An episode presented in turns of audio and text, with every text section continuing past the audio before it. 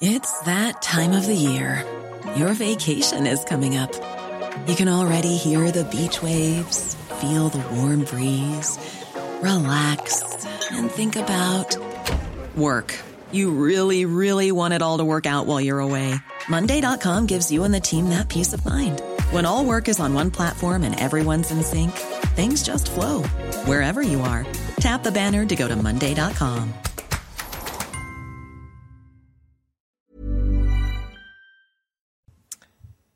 Bienvenue à tous, bon réveil dans la matinale week-end sur CNews. On est ensemble jusqu'à 10h avec toute l'actu des débats, des interviews autour de la table pour évoquer cette actualité bien sûr. Michel Taube, bonjour. Vous êtes fondateur du site L'Opinion Internationale. Éric Tegner, directeur de la rédaction bonjour. de Livre Noir. Bonjour à vous, merci d'être avec nous sur ce plateau. Et puis Olivier Védrine, bonjour. Bonjour. Politologue, journaliste, rédacteur en chef de Russian Monitor, journal d'opposition russe. Euh, à noter également qu'à 8 heures, Jean-Pierre Elkabach recevra Christiane Lambert, présidente de la FNSEA, la Fédération nationale des syndicats d'exploitants agricoles. Mais tout d'abord, la météo. Quel temps ce samedi C'est avec vous, Claire Delorme. Bonjour à tous, une très belle journée dont il va falloir profiter avant l'arrivée d'orage. Eh bien, c'est le programme du jour. Donc, d'entrée de jeu, eh bien, profitons d'un très beau soleil avec tout au plus quelques nuages qui auront tendance à circuler en direction de la région Rhône-Alpes et quelques brumes et brouillards vont s'accrocher euh, principalement sur les côtes du Pays Basque, mais aussi en direction du golfe de Lyon. Vous voyez déjà ce ciel qui commence à se voiler, mais dans l'après-midi, il va davantage s'épaissir, apportant donc en fin d'après-midi les fameux orages qui débuteront donc du sud de l'Aquitaine et qui, dans le courant de la nuit, remonteront progressivement vers la Normandie. Donc attention, certains orages pourraient se montrer localement forts, accompagnés de fortes rafales de vent, mais aussi un risque de grêle. Pour les températures, eh bien en matinée, il faudra compter entre 5 et 16 degrés, donc la minimale pour la Champagne-Ardenne, jusqu'à 16 degrés déjà au lever du jour en direction des Pyrénées-Orientales. Et vous allez voir que dans l'après-midi, eh bien l'ambiance sera particulièrement lourde, très électrique, surtout en direction du sud-ouest, où on va dépasser allègrement encore une fois la barre des 30 degrés, jusqu'à 32 degrés, voire plus en température de ressenti en direction de la Gironde. 26 degrés là encore près de la Méditerranée. Ça sera beaucoup plus respirable en revanche vers les côtes de la Manche. À la une de votre matinale, ces dépenses auxquelles renoncent les Français. C'est à la une du Parisien ce matin alors que l'inflation impacte le pouvoir d'achat. Vous êtes de plus en plus nombreux à réduire votre budget, notamment celui consacré à l'habillement et celui consacré aux loisirs. Les professionnels du commerce en appellent à l'État. Mais peut-on indéfiniment faire marcher la planche à billets sans soucier de la dette publique? On verra tout cela en détail avec Elisa Lukavski. C'était sa dernière campagne présidentielle en tant que candidate. C'est ce qu'affirme aujourd'hui Marine Le Pen au, Figaro. Marine Le Pen qui veut faire émerger une nouvelle élite pour 2027 au sein de son parti. Elle dévoile ses ambitions pour les législatives. Loin d'un Jean-Luc Mélenchon qui se voit Premier ministre, la candidate du Rassemblement national à Hénin-Beaumont avance un discours de vérité et vise plutôt une soixantaine de députés. L'escalade cessera-t-elle entre les Russes et les Occidentaux Moscou euh, cesse ses livraisons d'électricité à la Finlande et menace d'une riposte militaro-technique. En cause, la volonté d'Helsinki d'adhérer à l'OTAN sans délai, une adhésion à laquelle s'oppose déjà la Turquie. Va commencer donc avec cette dernière campagne de Marine Le Pen. C'est elle qui l'assure. Les Français l'ont choisie comme première opposante à Emmanuel Macron. Elle dévoile au Figaro ses ambitions pour les législatives, trois semaines après son échec au second tour de l'élection présidentielle. Parmi les objectifs affichés, l'élection d'une soixantaine de députés, puis l'émergence d'une nouvelle élite pour 2027, élection présidentielle à laquelle elle n'entend pas se présenter, sauf événement exceptionnel. Toutes les précisions avec Alexis Vallée. Elle a réuni près de 41% des Français au second tour. Mais Marine Le Pen l'assure, c'était certainement sa dernière élection présidentielle. A priori, donc, je pense que trois présidentielles, c'est déjà un parcours qui m'a permis de faire monter nos idées de 18% à 42%, ce qui, en 10 ans, est une belle dynamique. Une dynamique qu'elle veut poursuivre à la veille des 50 ans du Rassemblement national. Le rôle de notre mouvement dans les années qui viennent est d'une part de concevoir le projet national du XXIe siècle et de l'autre, faire émerger une nouvelle élite. Jordan Bardella me paraît très bien placé pour ce faire. Marine Le Pen veut conserver seule son statut de première opposante à Emmanuel Macron, stratégie assumée pour les élections législatives. Dans ce délitement généralisé, le Rassemblement national apparaît comme le seul parti qui refuse les magouilles d'appareils, qui refuse de vendre son âme ou les intérêts de ses électeurs contre des places ou des mandats supplémentaires. Son objectif à présent, faire entrer 60 députés de son parti à l'Assemblée nationale en juin. Alors messieurs, quel avenir pour Marine Le Pen? C'était euh, manifestement euh, sa dernière campagne présidentielle. On a le sentiment, mais c'est l'impression que j'en ai en tant qu'observateur, d'une certaine lassitude de sa part. Michel Taube. Oui, on, a le droit de ne pas la croire. Elle dit que, sauf circonstances exceptionnelles, elle ne se représentera plus. Euh, je pense que le, la succession de Marine Le Pen va être très très difficile pour son parti. Alors, Évidemment, le Rassemblement national, c'est un peu l'entreprise euh, familiale Le Pen. Il y avait son père, il y a elle, il y aura demain Jordan Bardella qui vit avec sa nièce. Euh, donc la question, cette élite, elle va pouvoir la faire émerger bah, comme elle dit L'élite, c'est la famille Le Pen, encore une fois. Et c'est une des raisons pour lesquelles, d'ailleurs, euh, Éric Zemmour est entré en politique, parce qu'il y avait une confiscation du pouvoir et des pouvoirs. Marine Le Pen dénonce des magouilles. Enfin, franchement, ça fait un petit peu sourire, parce qu'encore une fois, cette confiscation par la famille Le Pen de l'extrême droite. Elle a tenté de la réussir. Éric Zemmour est venu la gêner. Donc, on n'est pas forcément obligé de la croire. Et je pense qu'elle peut se trouver des circonstances exceptionnelles dans les années qui viennent pour tenter éventuellement de, euh, de se représenter. Après, l'autre vraie question, sera-t-elle vraiment la chef de l'opposition à Emmanuel Macron? Parce qu'au lendemain des élections législatives, elle affiche un objectif de 50 à 60 députés, mais ça va être très très difficile pour elle de les obtenir à cause du système électoral. Est-ce que donc, le, fait de le dire, euh, c'est euh, réaliste ou pas très ambitieux finalement? Parce qu'on a Jean-Luc Mélenchon derrière qui dit je serai Premier bah, ministre. Là, là, elle prend un vrai risque. Parce que dans un mois et une semaine, on saura si ces 50, 60 députés, elle les a. Et encore une fois, c'est pas gagné. Malgré ces 42% au deuxième tour de l'élection présidentielle, à mon avis, elle risque d'en avoir moins. Alors qu'en face, Jean-Luc Mélenchon, il ne sera peut-être pas Premier ministre, mais il aura 100, 150 députés. Et donc, qui sera le chef de l'opposition euh, ou l'opposant le plus audible, ça risque fort d'être Mélenchon et non pas Marine Le Pen. Donc, ça n'est vraiment pas gagné pour elle. Éric Tegner, vous partagez cette analyse? Sur le fait que moi je n'enterre pas du tout Marine Le Pen. Il faut comprendre que Marine Le Pen, elle a systématiquement une stratégie inversée de ses opposants principaux. Quand Zemmour, pendant la campagne présidentielle, faisait du bruit et de la fureur, comme elle disait. Elle, elle était calme, elle était loin des plateaux de télévision, elle était vraiment sur le terrain, sur des tout petits rassemblements. Là, il y a Jean-Luc Mélenchon qui, elle le voit très bien, sature complètement l'espace médiatique depuis 15 jours, 3 semaines, qui explique qu'il sera Premier ministre, qui dans le fond vend mon et merveille à, tout le monde, alors que dans les faits, ça ne se passera pas, c'est la logique institutionnelle. Et donc Marine Le Pen, je pense qu'elle veut chercher du souffle, elle ne veut pas survendre à son électorat de l'espoir, parce qu'on ne peut pas l'user euh, perpétuellement, et parce que justement, elle sait que si elle veut se représenter dans 5 ans, il va falloir qu'elle soit sur une phase de, retrait. Moi, je trouve que sa stratégie, euh, au tout début, était risquée de complètement disparaître. Là-dessus, elle pouvait perdre la main. Elle avait besoin d'afficher un objectif qui était dans un entre-deux. Si elle commence à expliquer qu'elle peut devenir Premier ministre ou qu'elle peut avoir 100 ou 150 députés, euh, les gens vont vite être déçus. Elle ne pourra pas refaire la même chose aux européennes à chaque fois systématiquement. Là, l'objectif de 60 députés suffit à mobiliser en ayant des arguments. D'abord, le fait d'avoir un groupe, donc ça, c'est à partir de 15. Mais pourquoi elle cite ce chiffre de 60 Parce qu'elle explique que c'est à partir justement euh, des 60 députés, par exemple, qu'on peut saisir le Conseil constitutionnel pour bloquer des lois. Donc c'est important, c'est la raison pour. Mais dans les faits, on arrivera plus autour d'une hein. quarantaine de députés pour le Rassemblement national. effectivement, ça va quand même être compliqué, même si, faut, faut le dire, hein, en, 2017 déjà, Mélenchon avait commencé en étant potentiellement le premier opposant à Emmanuel Macron, avec des rassemblements, des meetings. Mélenchon, il a tendance quand même à se griller au bout de six mois. Donc je pense que Marine Le Pen, elle attend de voir. Voilà, elle est sur un début de campagne législative effectivement euh, très prudent, mais qu'en est-il de, cette nouvelle élite qu'elle veut faire émerger au sein de son parti? Est-ce que c'est possible? Est-ce qu'elle a les bras tout simplement en ah, fait? Alors sur Jordan Bardella, ça c'est certain, c'est-à-dire que tout le monde aujourd'hui... on en a un. Du côté, oui, il y en a un, mais et il y en a qu'un. Oui, mais vous savez, on, on est, la question. On est dans un moi, je veux dire une chose. En 2017, on a expliqué que Marine Le Pen, elle avait fait un faible score parce qu'on n'arrivait pas à comprendre avec qui elle gouvernerait.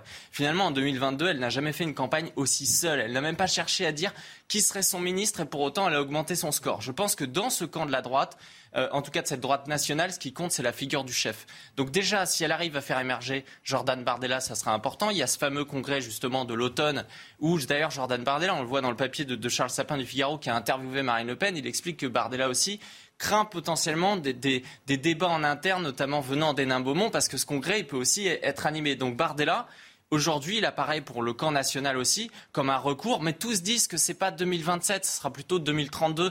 Et donc Marine Le Pen, si elle le laissait aller en 2027, elle pourrait le griller. C'est pour ça que je pense. Un, un dernier mot peut-être d'Olivier Védrine d'abord euh, sur l'avenir du Rassemblement national aujourd'hui. Bon, alors, euh, je pense, là je suis d'accord avec euh, mon collègue, je pense que le problème c'est la famille Le Pen, c'est le mot Le Pen, c'est euh, pour le... L'entreprise. L'entreprise Le Pen, qui est une entreprise familiale en fin de compte, hein, qui est, et là je suis d'accord avec, avec mon voisin, qui est assez bien géré au niveau de la campagne, un silence qui lui a permis, une stratégie qui lui a permis d'arriver au score. Je pense aussi que Mélenchon va rapidement s'épuiser. Et euh, je pense que ben, je pense que le Rassemblement national peut tout à fait être le parti, entre guillemets, d'opposition euh, dans un délai d'un an, une fois que Mélenchon se sera effectivement épuisé. C'est un peu la même analyse. Je pense que Mélenchon ne tiendra pas sur la longueur euh, dans une opposition à Macron. Ah, je voudrais qu'on avance sur euh, nos sujets de la matinale. Les Français, désormais à l'heure des choix face à, l'inflation qui pourrait atteindre les 5,4% au deuxième trimestre. Les ménages rognent de plus en plus sur leurs dépenses, loisirs, habillement, restauration. Évidemment, les professionnels s'inquiètent parce qu'ils voient leur chiffre d'affaires fondre de semaine en semaine. Et aujourd'hui, pour beaucoup d'entre eux, le seul recours, eh bien, le seul rempart qui s'impose, c'est l'État. L'État pour relancer la consommation, l'État-providence. Euh, Mais qui s'inquiète encore de la dette publique face à, ce qui est aujourd'hui la priorité numéro un des Français, finalement, le pouvoir d'achat. C'est la question qu'on va se poser sur ce plateau dans un petit instant.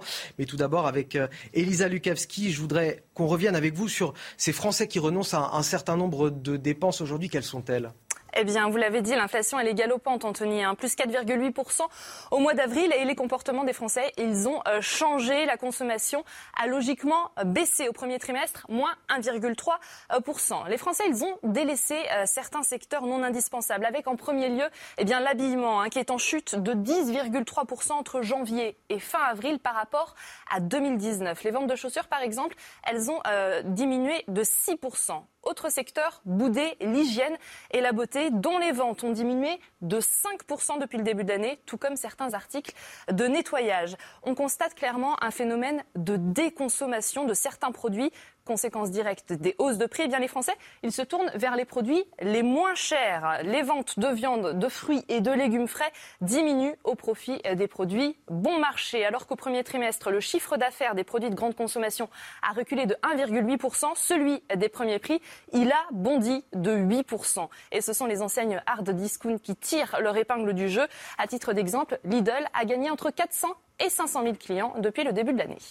Merci Elisa Lukavski. Je vous le disais donc tout à l'heure, l'inflation qui pourrait atteindre les 5,4% en juin, elle était, Elisa vient de nous le préciser, de 4,8% en avril sur un an. Et les professionnels du commerce qui disent, voilà, seul un plan gouvernemental permettra de limiter euh, les dégâts. Ça veut dire quoi? Qu'on va en revenir à, l'État-providence qui aide, qui relance l'économie par la, consommation avec des coups de pouce aux ménages euh, les plus... Euh, les plus voilà les plus dans le besoin. On va devoir faire euh, marcher la planche à billets. Est-ce qu'il s'agit euh, finalement d'un jeu dangereux, Michel Taube?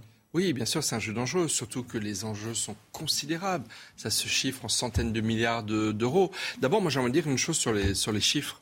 Euh, ce serait bien que lors de la prochaine euh, législature, il y ait une mission parlementaire pour peut-être revoir un peu l'évaluation de l'inflation. Parce que si vous prenez les principaux produits de consommation courante, c'est pas plus 4,8%, c'est beaucoup plus. Il y a des prix, euh, l'huile, les pâtes, l'essence, la plupart des coûts de base ont explosé, mais c'est pas du 4, 8. C'est un calvaire pour les Français, pour du se 15, pour se déplacer. Du 20%. Donc le ressenti, hein, on, passe, on parle souvent du ressenti, et le ressenti d'inflation, à mon avis, il est beaucoup plus élevé que ce chiffre-là. Et c'est pour ça aussi qu'à mon avis, il y a une colère qui va monter. Euh, donc les fins de mois, c'est extrêmement compliqué pour, euh, pour, tout le monde. Et donc je pense que d'abord, il y a ce problème de, de, ressenti qui est très important. Et puis après, euh, le quoi qu'il en coûte, qu'on va commencer à payer. Hein, il y a le quoi qu'il en coûte du Covid.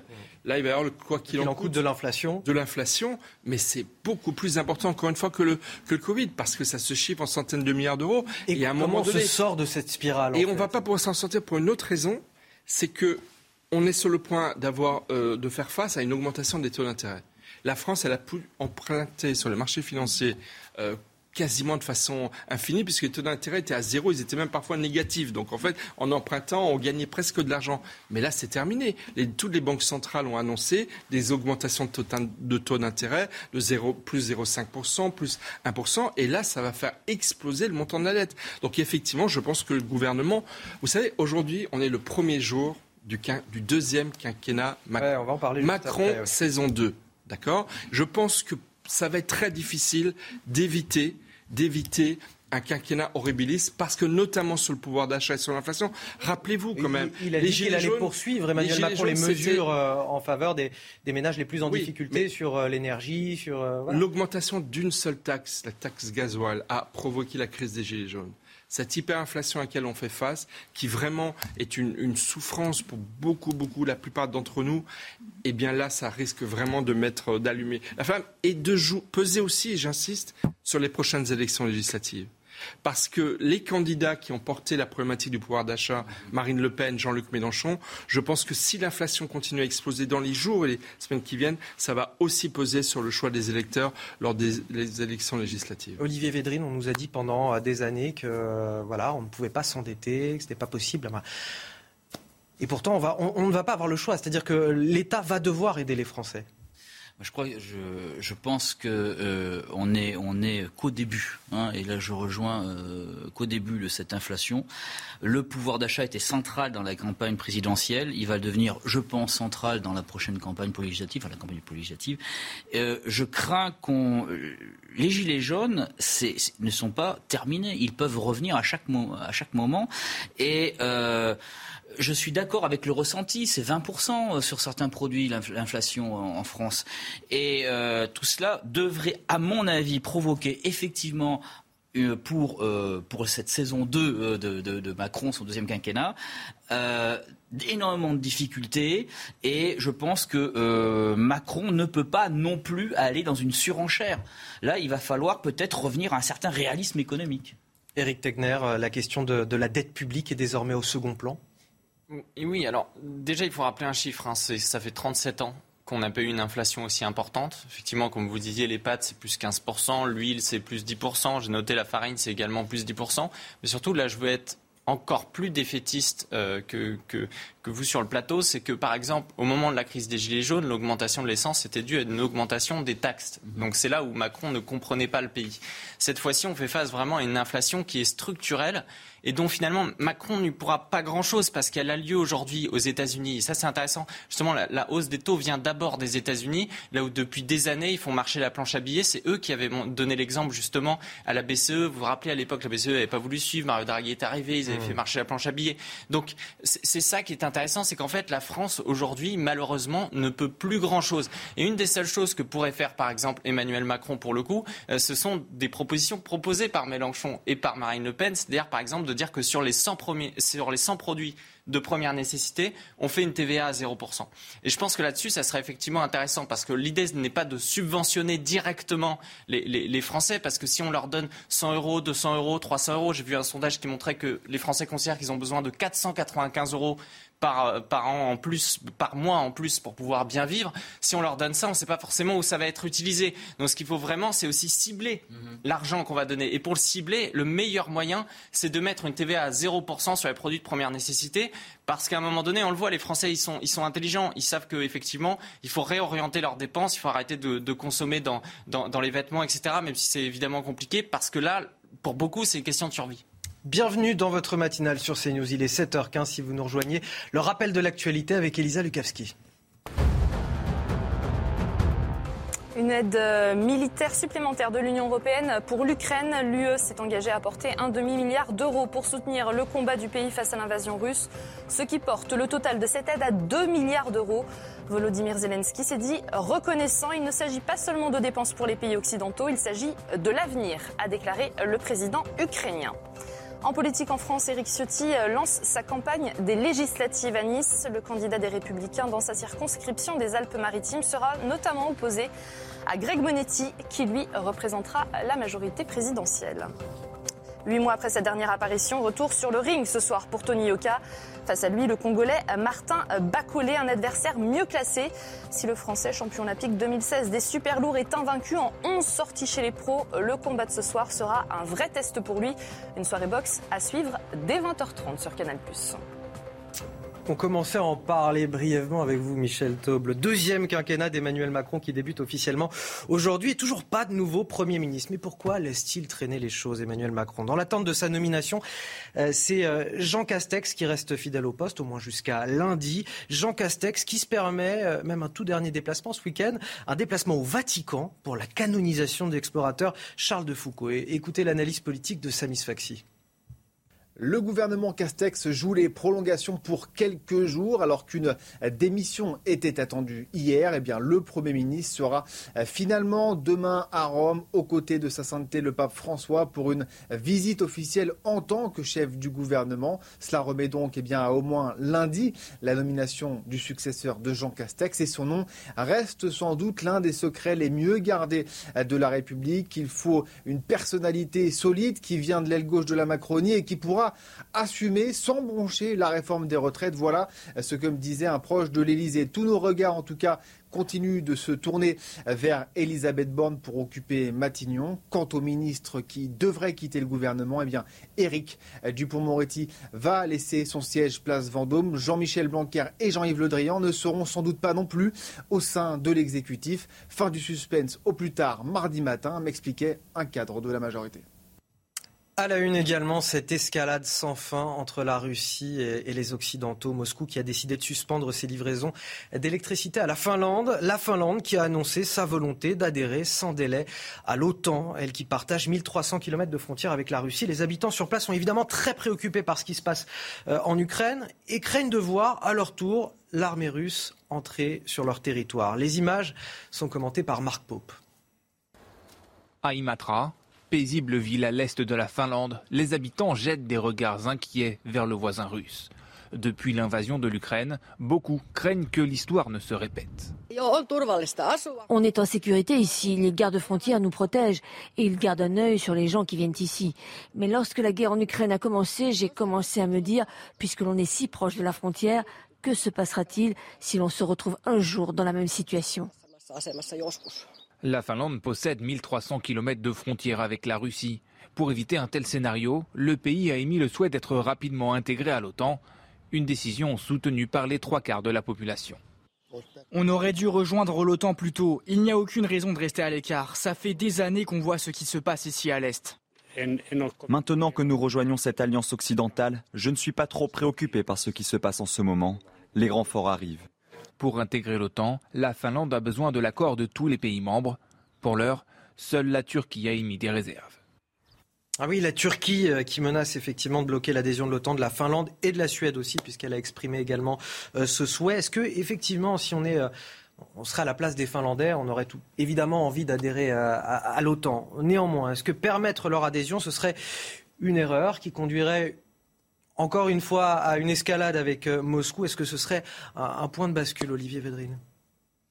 Moi, je dis, là, je, pense, et je, vous l'ai dit la dernière fois sur ce plateau, il y a l'aide militaire à donner à l'Ukraine, très bien, mais il faut que tout, il faut que ça soit en parallèle avec des possibilités de négociation de sortie de crise. Là, on a une machine qui nous échappe.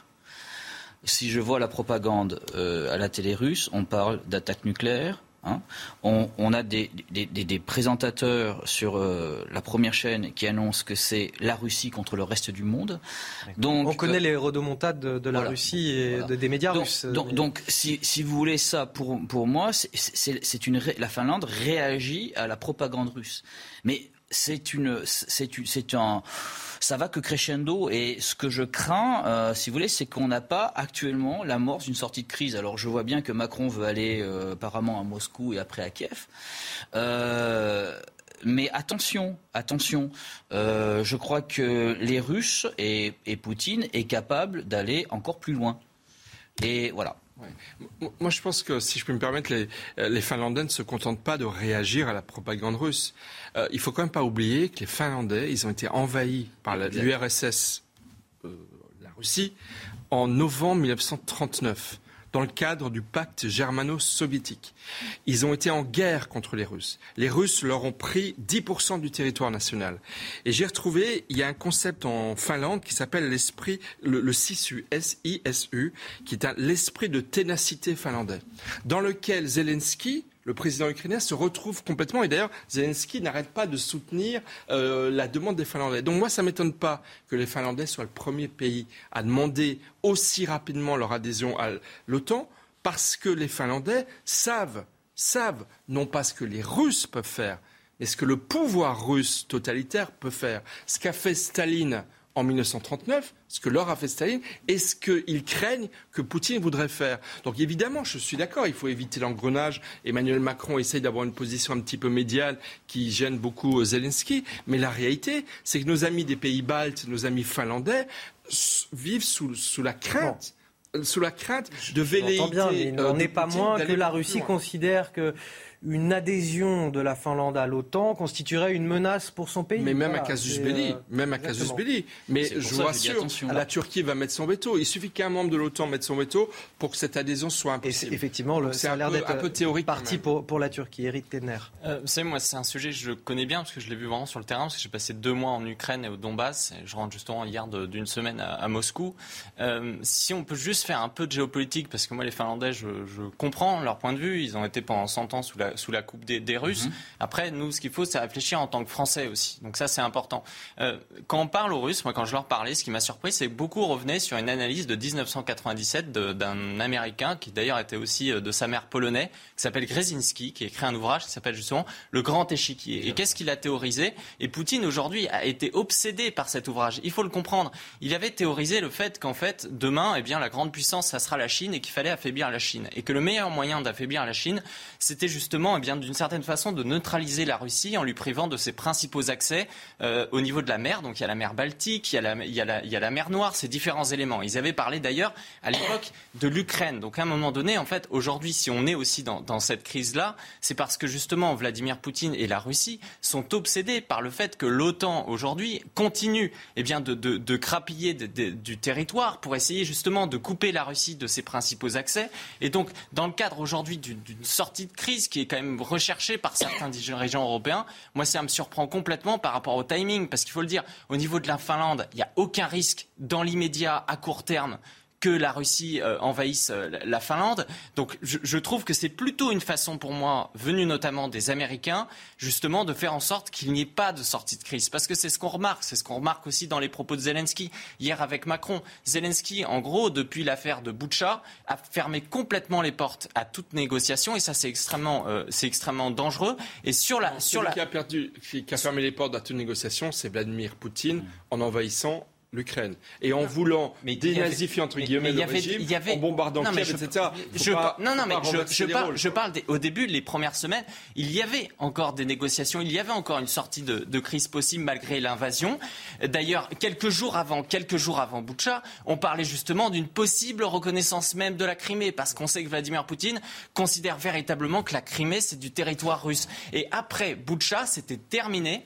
Est-ce que on va, on va revenir dans un instant, effectivement, sur, euh, sur ces négociations, en tout cas entre euh, la Russie et l'Ukraine, et puis euh, le concours de la communauté internationale, et notamment d'Emmanuel Macron dans ces euh, négociations. On y reviendra en deuxième partie de cette matinale à, à, 7h30 dans un instant. Je vous propose de marquer une courte pause. On va revenir, en revenant de, la publicité, on parlera de la France insoumise. Est-ce qu'elle a fait le, choix du combat antiraciste au détriment des droits des femmes? Le parti a-t-il tenté d'éluder l'affaire Ta Bouaf? C'est la question que je vais vous poser tout à l'heure.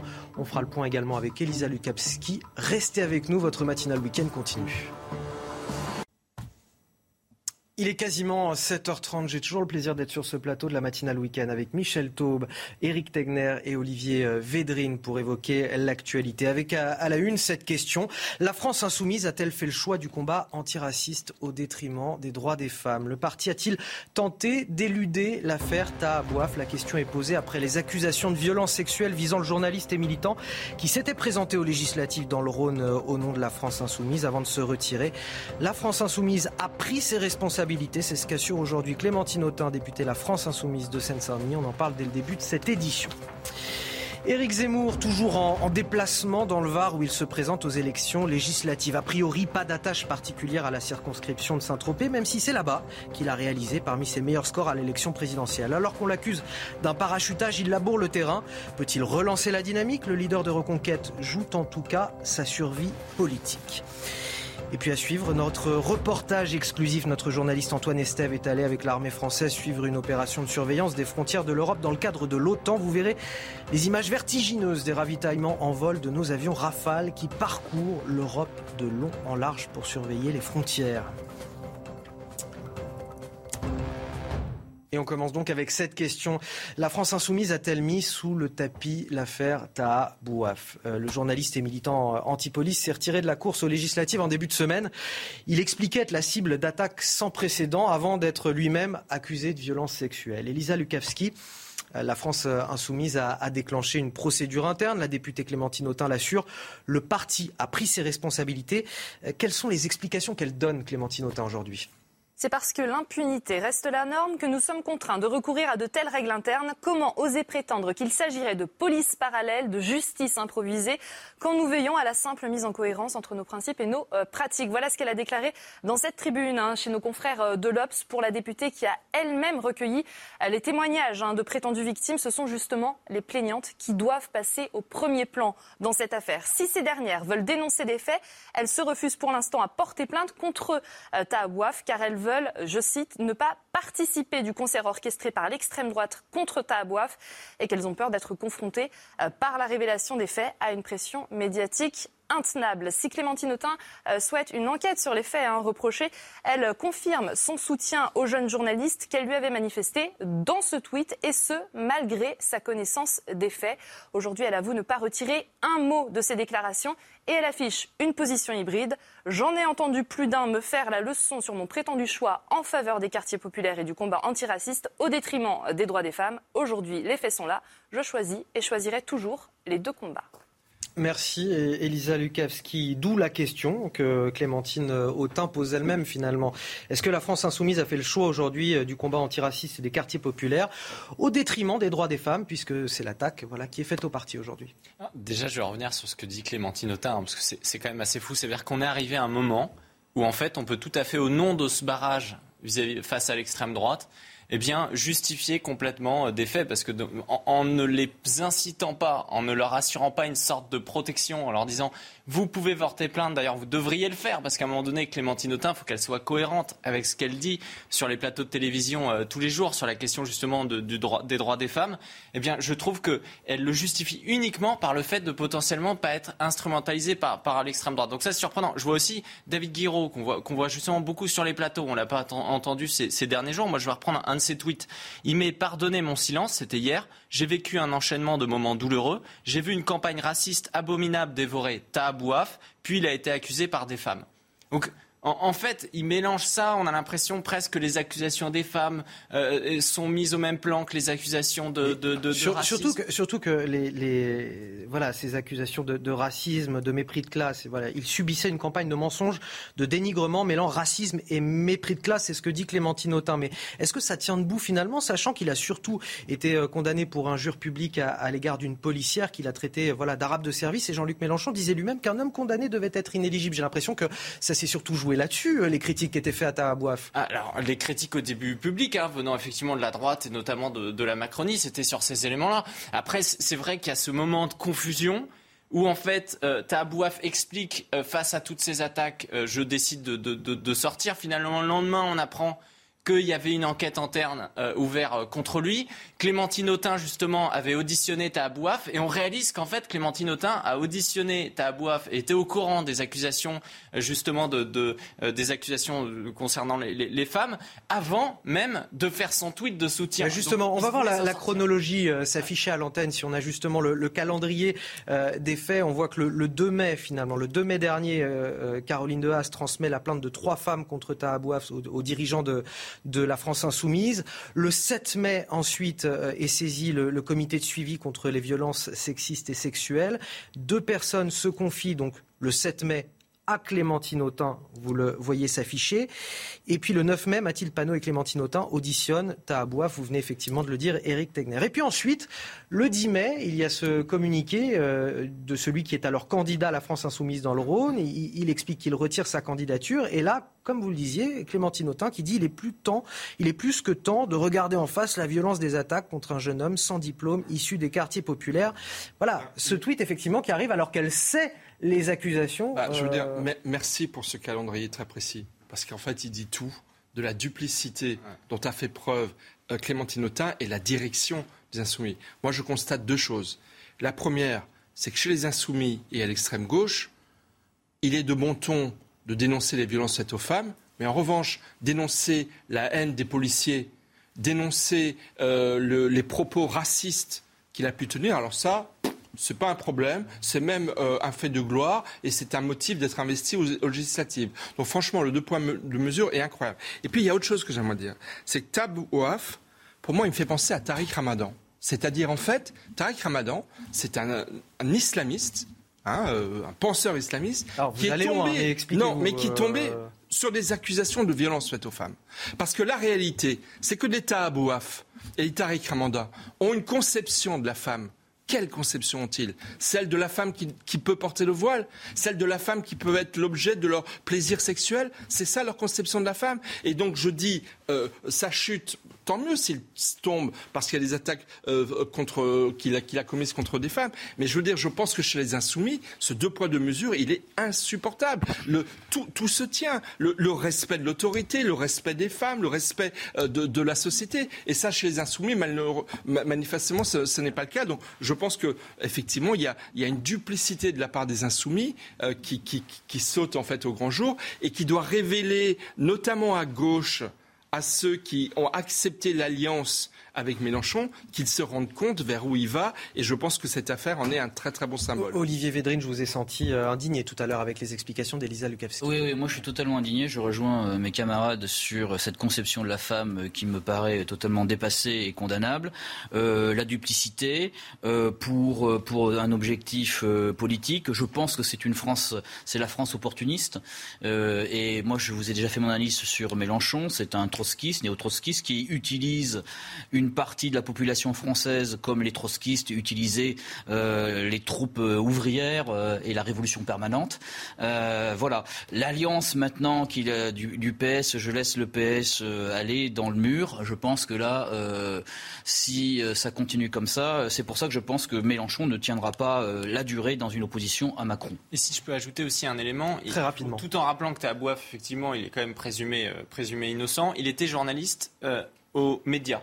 Le média, ça a été créé en 2018 par euh, Chikirou et les proches de Mélenchon. Et eh bien justement, ce qui se passe depuis quelques jours, c'est qu'il y a beaucoup d'anciennes salariées du média qui explique qu'en fait, déjà là-bas, ils valorisaient pas les femmes, il n'y avait aucune femme embauchée en CDI, que dès que certaines, une témoigne, elle explique qu'elle avait dit qu'elle avait été violée étant, étant jeune, on, l'a insultée. Et, et pourtant, c'est ce type de média qui passe son temps justement à faire la morale aux autres. Et donc, c'est leur problème là, c'est que c'est pas, c'est pas que Mélenchon et la France insoumise, c'est tout un système aussi intellectuel et Allez, messieurs, on va avancer parce qu'on a un programme chargé, on va encore continuer à parler de, de, de politique et, notamment des élections législatives. On l'accuse d'être euh, par parachuté. Alors il laboure le terrain. Éric Zemmour est toujours dans le Var aujourd'hui où il se présente euh, aux élections législatives.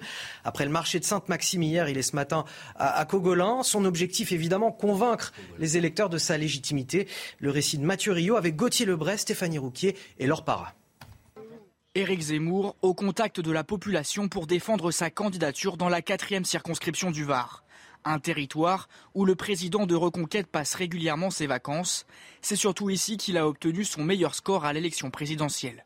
Un parachutage selon son concurrent Philippe Lotio, déjà candidat du Rassemblement national en 2017. Il crée une certaine animation, c'est certain. Hein.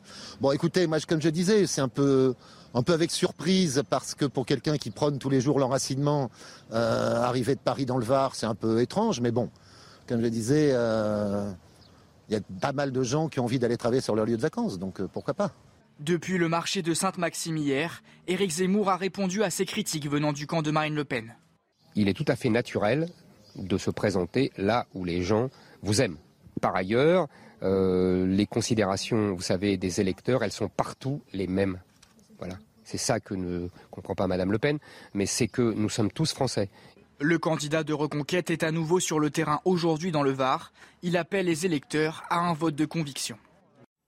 Bon, sur le fond, il n'a pas tort, Eric Zemmour. C'est toujours mieux d'aller se présenter là où on vous attend, quelque part. Il aurait, il aurait je crois qu'il a, a, un domicile également secondaire euh, dans, dans, la circonscription. Il l'avait dit. Grand, grand, bien lui fasse. En, en, en tout cas, effectivement, les, les, les, électeurs sur le terrain se disent voilà, est-ce qu'il est légitime, est-ce qu'il n'est pas légitime? En tout cas, c'est une prise de risque pour Eric Zemmour. Bien sûr, c'est une prise de risque. Euh, la probabilité qu'il soit élu est tout de même assez faible.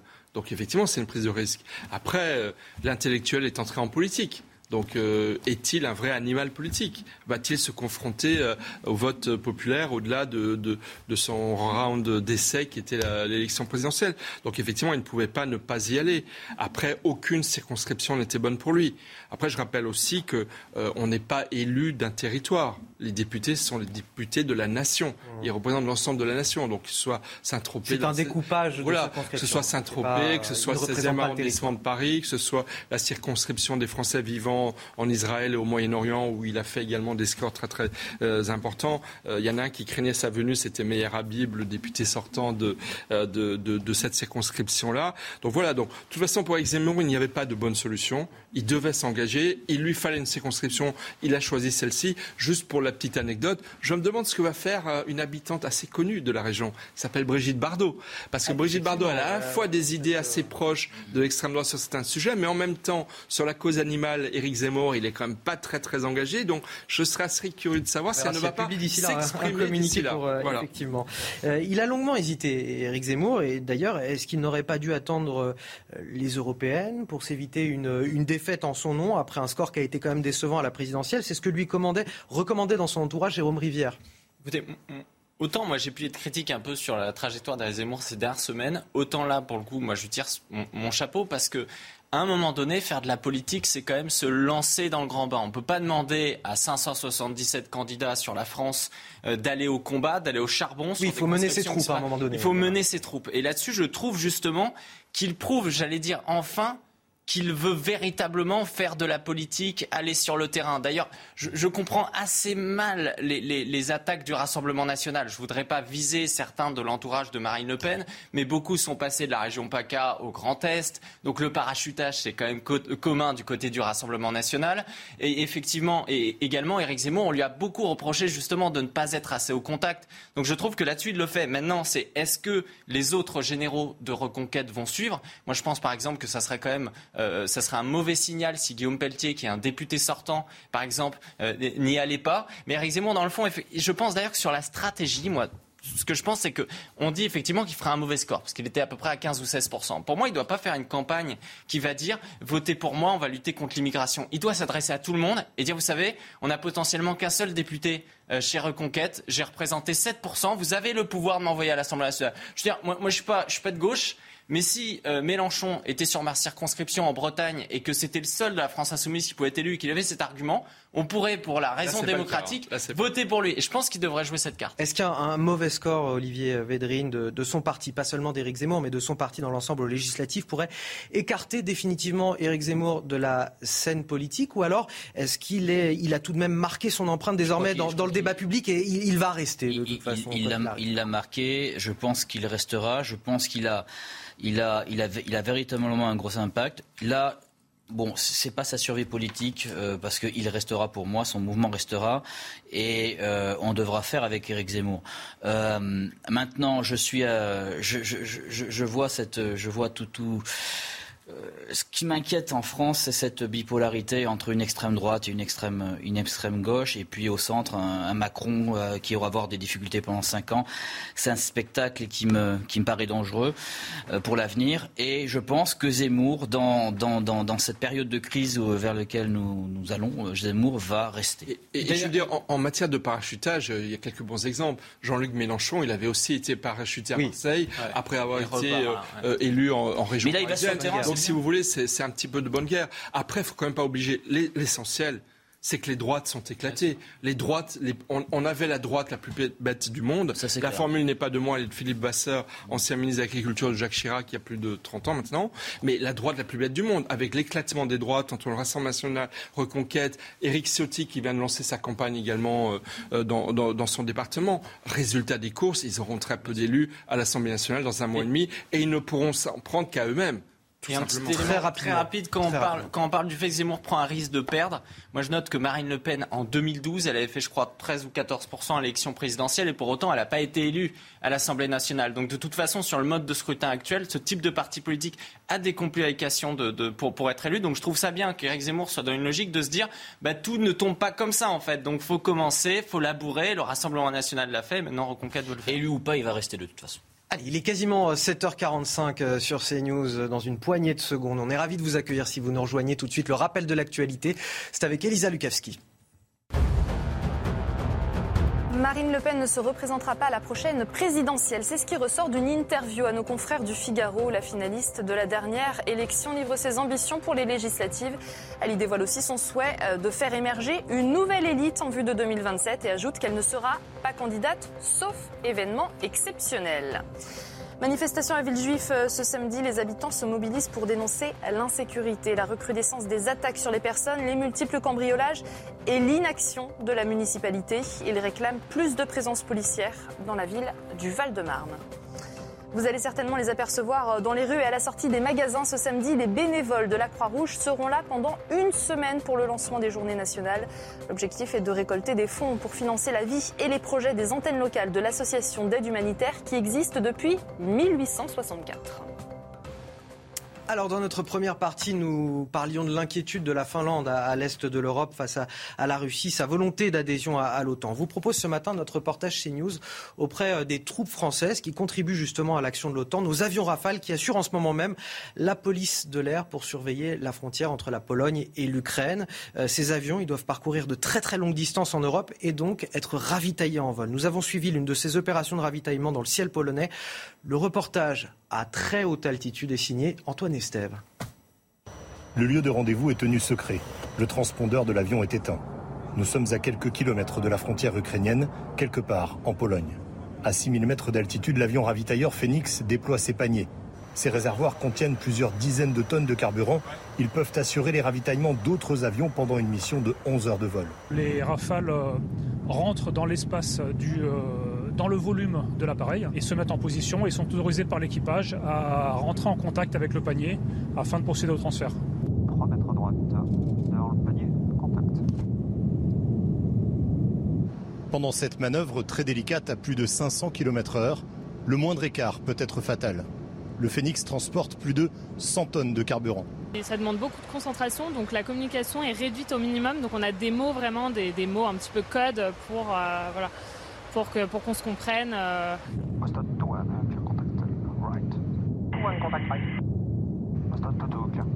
Ces avions de chasse sont en mission pour l'OTAN. Ils assurent la police de l'air sur le flanc est de l'Europe. Depuis le début de la guerre en Ukraine, ils surveillent plus de 3000 km de frontières. Objectif éviter une intrusion et surtout assurer la suprématie aérienne. Les ravitailleurs A330 Phoenix sont basés à Istres dans les Bouches-du-Rhône depuis le début de la guerre en Ukraine, ils sont très sollicités par l'OTAN, deux à trois missions par jour. Il y a par ailleurs de l'eau dans le gaz dans la relation entre Emmanuel Macron et Volodymyr Zelensky, le président ukrainien qui a donné une interview à la chaîne italienne Rayuno et qui dit que Macron n'a pas besoin de faire des, concessions diplomatiques à la Russie maintenant, qu'il ne faut pas chercher une porte de sortie pour la Russie euh, et Macron le fait en vain. Je sais qu'il voulait obtenir des résultats dans la médiation entre la Russie et l'Ukraine, mais il n'en a pas eu. Emmanuel Macron a-t-il donc raison de vouloir euh, continuer euh, à négocier? On parlait tout à l'heure des, risques d'escalade. Je vais vous dire quelque chose de surprenant. Moi, quand j'étais à Moscou toute la semaine, je suis arrivé en me disant un peu comme beaucoup de Français, Macron, il fait le job. Et en fait, la vérité, c'est que les Russes, aujourd'hui, se moquent de Macron depuis des semaines, de tous les appels téléphoniques. À chaque fois qu'il y a une séquence, et on m'en parlait aussi bien la population que des gens au Kremlin, à chaque fois qu'il y a la séquence de Macron a eu Poutine au téléphone, les gens se disent, ah, encore une fois, il y a d'ailleurs des blagues graveleuses qui circulent. Il est complètement décrédibilisé de ce côté-là. Et en France, on n'en parle pas du tout. Mmh. Également, il passe, euh, Macron ne passe pas pour un partenaire fiable aux yeux de Vladimir Poutine, parce que là, en même temps, ça marche pas. Vous savez, Sarkozy, il a écrit un livre, justement, dans lequel il explique sa relation avec Poutine. Et dans le fond, Poutine, c'est assez simple. Il faut être cash, il faut être franc. et Macron, aujourd'hui. Vous disiez tout à l'heure que Volodymyr Zelensky était plutôt du genre à pousser les Occidentaux à la guerre. Donc euh, voilà. alors, euh, Zelensky, Zelensky aujourd'hui, il, sert indirectement les intérêts des Russes. Moi, j'avais une source, justement, avant de venir sur ce plateau, qui est, qui est côté bah, du, du, du Kremlin, qui m'expliquait que les Russes, le problème depuis Pierre le Grand, depuis quelques décennies, c'est qu'ils sont fascinés par l'Europe. Et là, les Européens leur donnent l'occasion en fait de revenir vers leur marché intérieur parce qu'ils se ridiculisent. Parce qu'il y a par exemple, mais il y a le chancelier. Il nous reste quelques secondes, rapidement. Le chancelier, le chancelier allemand a été traité de saucisse par l'ambassade ukrainienne. Il n'a jamais été convoqué. à chaque fois, il y a des humiliations de Zelensky et on ne répond pas. Non, mais c'est Poutine qui a sorti la Russie de cette main européenne en envahissant l'Ukraine, oui, mais on en empêchant la Biélorussie de se donner euh, un pouvoir démocratique, parce qu'il y a deux ans, il y a une révolution démocratique qui a été écrasée dans le sang. Quelle est la limite? quant à Emmanuel Macron, je suis d'accord, il a eu très peu de résultats. Et d'ailleurs, ces 15 jours, 3 semaines d'hypercommunication internationale lui ont beaucoup servi dans sa campagne pour l'élection présidentielle. Rappelez-vous, il a bondi dans les sondages lorsque euh, la, guerre a été déclarée. Mais la réalité, c'est qu'il a eu très peu de résultats. Mais en même temps, est-ce qu'il peut faire autre chose? Quel est le rôle de la France, sinon de discuter avec Olivier Védrine, il, reste 15 secondes. Le rôle du président du Conseil de l'Union européenne que la France observe encore pendant un mois et demi? Donc c'est normal qu'Emmanuel Macron essaie de discuter avec tout le monde. Et je pense qu'il ne peut pas faire autrement et qu'il ira très vite à Moscou et à Kiev. Merci Michel. Non, moi je pense que Macron ne comprend pas la mentalité russe. Je pense que Macron est hors sujet dans, dans, cela. Et je crois qu'effectivement, il faut être cash avec les Russes. Et le en même temps ne fonctionne pas. Donc les Russes préfèrent qu'on soit contre eux et 100% contre eux plutôt que d'être dans les. essayer de, ménager la chèvre et le chou. Donc euh, voilà. Donc euh, il, faut, il faut à un moment donné être cash. Allez, tout de suite. Tout de suite les sports, du tennis. On va parler de Djokovic qui arrive euh, comme numéro 1 à Roland Garros. Il fallait évoluer à un haut niveau pour battre Félix Auger-Aliassime. Sur ce point, le Serbe gagne le premier set 7-5. Scénario similaire dans le second. Dominant, Djokovic est rejoint par un excellent Canadien, mais il fait cette fois la différence dans le tie-break, écrasé 7-1. Le Joker en impose et jouera Casper Rude en demi, une demi qui lui permettra d'arriver à Paris sur son trône. C'est le moment pour moi de vous remercier Michel Taub, Eric Tegner et Olivier Védrine d'avoir participé au, début de cette matinale week-end. Euh, dans un instant, l'interview de Jean-Pierre Elkabach. Il reçoit ce matin Christiane Lambert, présidente de la FNSEA, Fédération nationale des syndicats d'exploitants agricoles. C'est dans quelques minutes, juste après le rappel des titres. A tout de suite.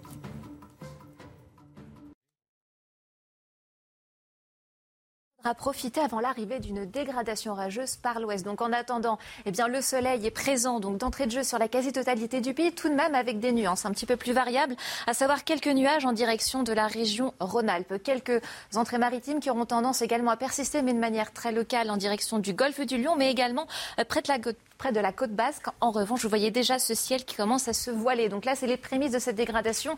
D'ailleurs, dans l'après-midi, eh bien cela va s'épaissir encore en nuages avant l'arrivée donc des orages, euh, surtout en fin euh, d'après-midi, donc surtout du sud de l'Aquitaine. Ils vont progressivement remonter vers la Normandie. Donc attention, ces orages pourront se montrer par, euh, par endroits, par moments assez forts, accompagnés de chutes de grêle, mais aussi de fortes rafales de vent. Partout ailleurs, pour l'instant, on reste sec. Une petite averse à craindre tout au plus sur l'ensemble des reliefs. Pour les températures, en matinée, elles seront comprises entre 5 et 16 degrés, donc la minimale euh, pour la Champagne-Ardenne, 16 degrés déjà pour les Pyrénées-Orientales. Par contre, dans l'après-midi, à nouveau, le mercure va flamber, dépasser allègrement la barre des 30 degrés, donc un nouvel épisode de chaleur durable. Ça, c'est pas une très bonne nouvelle, malheureusement, pour les sols. Et donc, la maximale sera de 32 degrés, voire plus en température de ressenti pour Bordeaux. Donc, vraiment, eh bien, une ambiance très lourde, très électrique.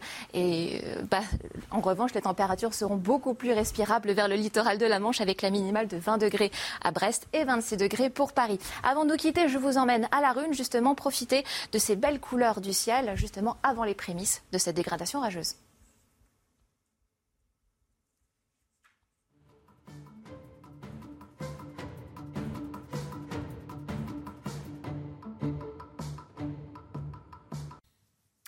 Samedi 14 mai, il est 8h. Bonjour et bienvenue dans votre matinale week-end. On est ravis de vous accueillir. Dans un instant, l'invité de Jean-Pierre Elkabach, Christiane Lambert, présidente de la FNSEA, la Fédération nationale des syndicats d'exploitants agricoles. À 8h20, ce sera l'heure de Face à Bigot. Mais avant de démarrer notre programme, le rappel des titres de votre matinale. Avec à la une ces dépenses auxquelles renoncent les Français. À la une du Parisien ce matin. Alors que l'inflation impacte le pouvoir d'achat, vous êtes de plus en plus nombreux à réduire votre budget, notamment celui consacré à l'habillement et celui consacré aux loisirs. Les professionnels du commerce en appellent à l'État, mais peut-on indéfiniment faire marcher la planche à billets sans se soucier de la dette publique? On verra tout cela dans un instant. C'était sa dernière campagne présidentielle en tant que candidate. C'est ce qu'affirme aujourd'hui Marine Le Pen au Figaro. Marine Le Pen qui veut faire émerger une nouvelle élite pour 2027 au sein de son parti. Elle dévoile ses ambitions pour les législatives, loin d'un Jean-Luc Mélenchon qui se voit Premier ministre. La candidate du Rassemblement national à Hénin-Beaumont avance un discours de vérité et vise plutôt une soixantaine de députés. L'escalade se poursuit entre les Russes et les Occidentaux. Moscou cesse ses livraisons d'électricité à la Finlande et menace d'une riposte militaro-technique en cause la volonté d'Helsinki d'adhérer à l'OTAN sans délai, une adhésion à laquelle s'oppose aujourd'hui la Turquie. Tout de suite, place à Jean-Pierre Elkabach et à son invité.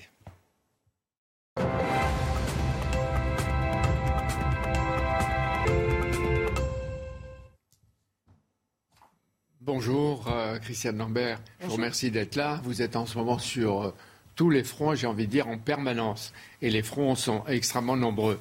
Un mois et demi sans pluie, les deux tiers du pays passent de sec à très sec. C'est la sécheresse qui s'étend. Mais quelles sont les régions et les départements aujourd'hui les plus affectés et en état d'alerte? Il y en a un peu dans toute la France. C'est bien sûr le, sud avec la région Occitanie, euh, la vallée du Rhône, mais c'est aussi un, noyau assez important, Loire-Atlantique, Maine-et-Loire, Pays-de-Loire, Poitou-Charentes aussi, ex-Poitou-Charentes, et le Grand Est. J'étais hier dans les Vosges et qui commence aussi à regarder l'herbe souffrir du manque d'eau. Le mois de mai est un mois charnière. C'est le mois où la végétation redémarre. Le soleil est là, très fort, trop fort.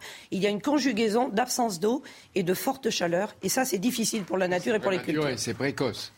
La nouveauté, c'est que ces sécheresses sont de plus en plus précoces. Les sécheresses estivales, nous avions une habitude, en quelque sorte, au mois de juillet. Mais là, au mois de mai, c'est assez catastrophique. Et... Et, ça a beaucoup de conséquences. Est-ce qu'il faut s'attendre à des pénuries et en même temps des, restrictions, des premières restrictions? On entendait Julien de Normandie dire attention au golf, attention aux piscines, etc. Et vous, de votre côté, qu'est-ce que vous dites? Alors les préfets ont pris un certain nombre de décisions, notamment pour euh, ne pas laver ses façades, ne pas laver ses voitures, ne pas arroser certains parterres, privilégier l'eau euh, pour l'alimentation, l'eau utile, mais irriguer seulement la nuit, pas le jour.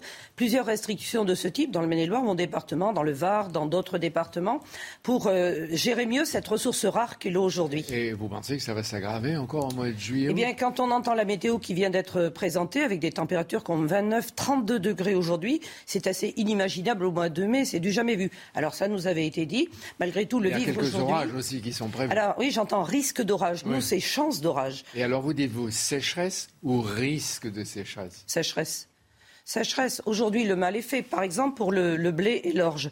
Le blé est au stade de montaison. L'épi se forme et monte dans la tige. S'il est freiné par un manque d'eau, il sera moins gros, moins de grains, et donc moins de grains potentiellement à se remplir ensuite. Ça, peut affecter les rendements de 20 à 30 Et ça veut dire conséquences sur les farines, euh, la semoule, les pâtes, dont on voit qu'elles augmentent D'abord, conséquences sur le revenu des agriculteurs, avec moins de quantité, moins de rendement. Conséquences aussi pour les éleveurs. Vous savez, quand l'herbe pousse au printemps énormément, 70 10% du potentiel de récolte, c'est la première coupe, le foin, l'ensilage. Il y a trois semaines d'avance pour récolter les premiers fourrages, trois semaines. Donc on est vraiment dans des situations de sécheresse avérées aujourd'hui dans beaucoup de territoires. Et la, la, hausse des prix des matières premières a sans doute des répercussions sur les producteurs agricoles. J'ai vu que l'inflation, ce sera autour ou plus de 5% au mois de juin. Est-ce que ça veut dire que vous, vous estimez qu'il faut que les producteurs agricoles vendent plus cher ce qu'ils produisent? Bien sûr, et c'est tout l'objet des renégociations commerciales que nous avons demandées, qui sont en cours, mais qui se passent difficilement. d'habitude, il y a une euh, négociation par an. Cette fois-ci, vous en demandez d'autres. Et ce qui est nouveau, c'est que les intrants, tous les intrants ont flambé. L'énergie, plus 39%. Les engrais, plus 150%. Le gaz a, été multiplié par 5. encore en France, il y a des, euh, des boucliers de toute nature pour éviter les augmentations de l'électricité comme celles qui se produisent dans d'autres pays. Là, Pas sur les engrais pas sur le, gaz professionnel. Et donc, quand toutes nos charges augmentent de façon aussi importante, évidemment qu'il faut répercuter, sinon on ne fait pas but et on n'a pas d'équilibre. C'est-à-dire que le consommateur devra payer les produits qu'il va acheter plus cher. Et ça, il faut le dire. Ça, il faut le dire, c'est déjà le cas aujourd'hui. Mais disons aussi qu'en France, quand les prix augmentent de 4,5%, comme c'est le cas aujourd'hui, ils augmentent de 7% en Europe, ils augmentent de 9% aux États-Unis. La France est le pays où l'alimentation est la moins chère, où l'inflation alimentaire est la plus faible d'Europe. Donc les consommateurs doivent faire un petit effort. Nous faisons appel aux consommateurs. Écoutez, tout le monde parle d'économie de guerre. Nous sommes en situation d'économie de guerre. Tout flambe et ce n'était pas prévu. Et ça va durer. Quand on voit le durcissement de la guerre et de l'attitude de M. Poutine, oui, le conflit va durer. Donc, il va y avoir une inflation nécessaire, une hausse des prix nécessaire. Mais il y a eu huit années de baisse des prix moins 1% sur les prix alimentaires en France depuis 8 ans. Les Français l'ont peut-être pas vu, mais nous, nous l'avons vu. Vous êtes en train de nous avertir que ça va monter. Mais je crois qu'il faut le dire, il faut être réaliste sur ces sujets. Les Français aiment leurs agriculteurs, ok. Le meilleur soutien qu'ils puissent apporter, c'est de mettre quelques centimes en plus. Et je lisais hier soir une étude de Kantar et une autre de Rex et Code. Ils sont prêts à payer plus s'ils savent que ça revient aux agriculteurs. Euh, c'est vrai que Poutine, lui, est tranquille bah oui, parce que Poutine a l'arme alimentaire et l'arme énergétique. Il a une main il a la pluie. Lui, en plus, il a la pluie. Il, envoie les bombes ailleurs et lui, il a la pluie tranquille. Les prévisions de récolte, c'est moins de récolte en France, moins de récolte aux États-Unis et en Amérique du Sud, mais plus de récolte en Russie. Il va avoir cette année 87 millions de tonnes, c'est jamais arrivé. Il pourra exporter plus de blé et il décidera à qui il exporte. Et en plus, vous êtes en train de dire que nous ne sommes pas les seuls touchés par la sécheresse. Il y a aux États-Unis une grave sécheresse et aussi des tornades. On a vu des images épouvantables de fermes totalement détruites, de cultures ravagées. Et donc, euh, ça montre que l'alimentation euh, française, elle est concernée et elle est impactée par tout ce qui se passe dans le monde. Quand il y a une sécheresse aux États-Unis, ça impacte l'agriculture européenne et le prix de l'alimentation. Et en plus, on va acheter du blé aux, Américains, puisqu'on ne peut pas avoir du blé de chez M. Poutine ou de l'Ukraine, qui est grand producteur de blé. Pas forcément nous, la France, mais euh, la FAO dit que 27 pays dépendent à 50% euh, du blé russe. Le Moyen-Orient, l'Afrique. Voilà, c'est 750 millions de personnes qui sont conditionnées aux décisions ou pas de Vladimir Poutine. Alors, si nous en sommes là au mois de mai, avril, dans quel état nous allons être au mois de juillet, août? La première inquiétude, elle est d'abord pour les agriculteurs qui regardent la sécheresse et leurs plantes souffrir. S'il pleut dans les 15 jours qui viennent, objectivement, il y a des situations qui peuvent être rattrapées.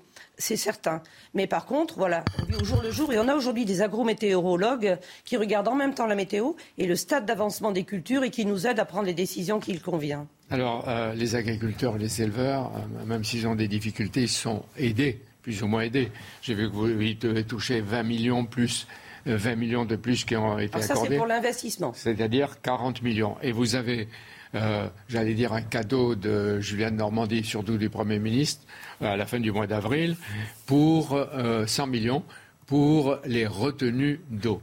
Or, depuis que je fais ce métier, j'entends dire de la part de la FNSR et des ministres qui se succèdent qu'il faut avoir des retenues d'eau. Il faut expliquer, son, si j'ai bien compris, de petits barrages qui stocke les puits en hiver et qu'on peut utiliser l'été.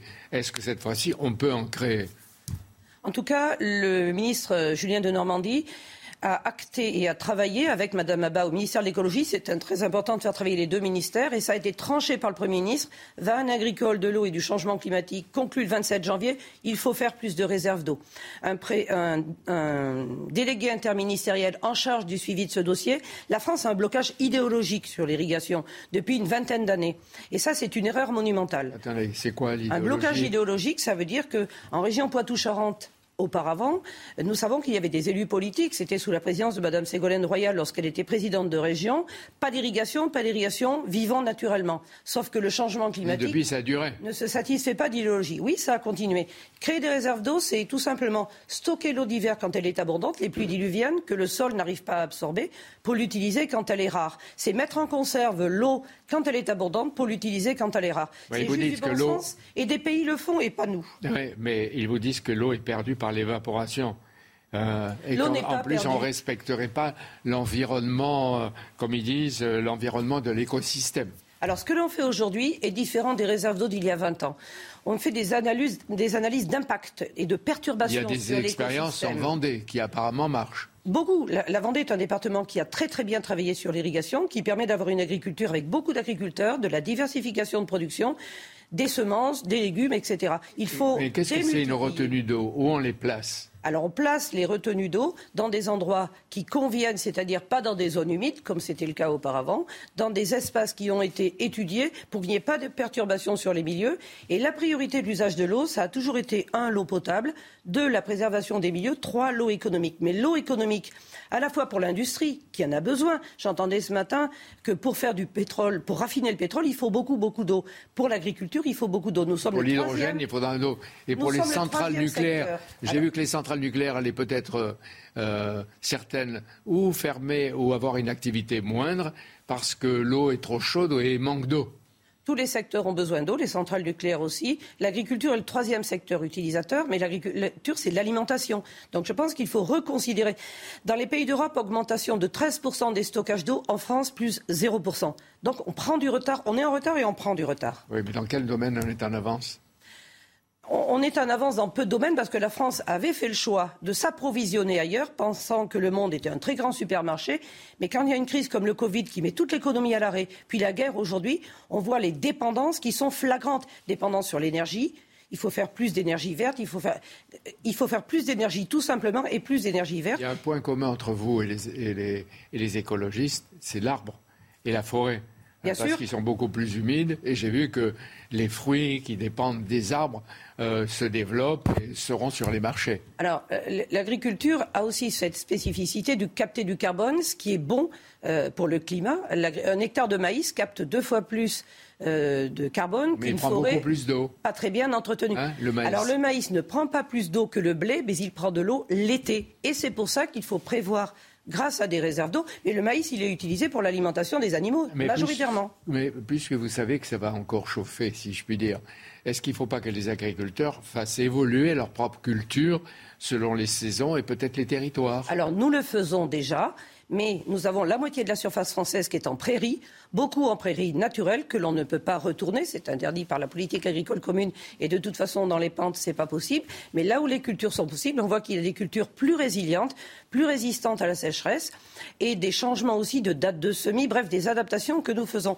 Et nous l'avons consigné dans un rapport d'orientation dès 2020, donc on n'a pas attendu la sécheresse de cette année, on a déjà anticipé un certain nombre de choses. Euh, que les agriculteurs, agriculteurs ne donnent pas l'impression de tendre la main tout le temps parce qu'ils sont aidés. Vous avez besoin de l'État.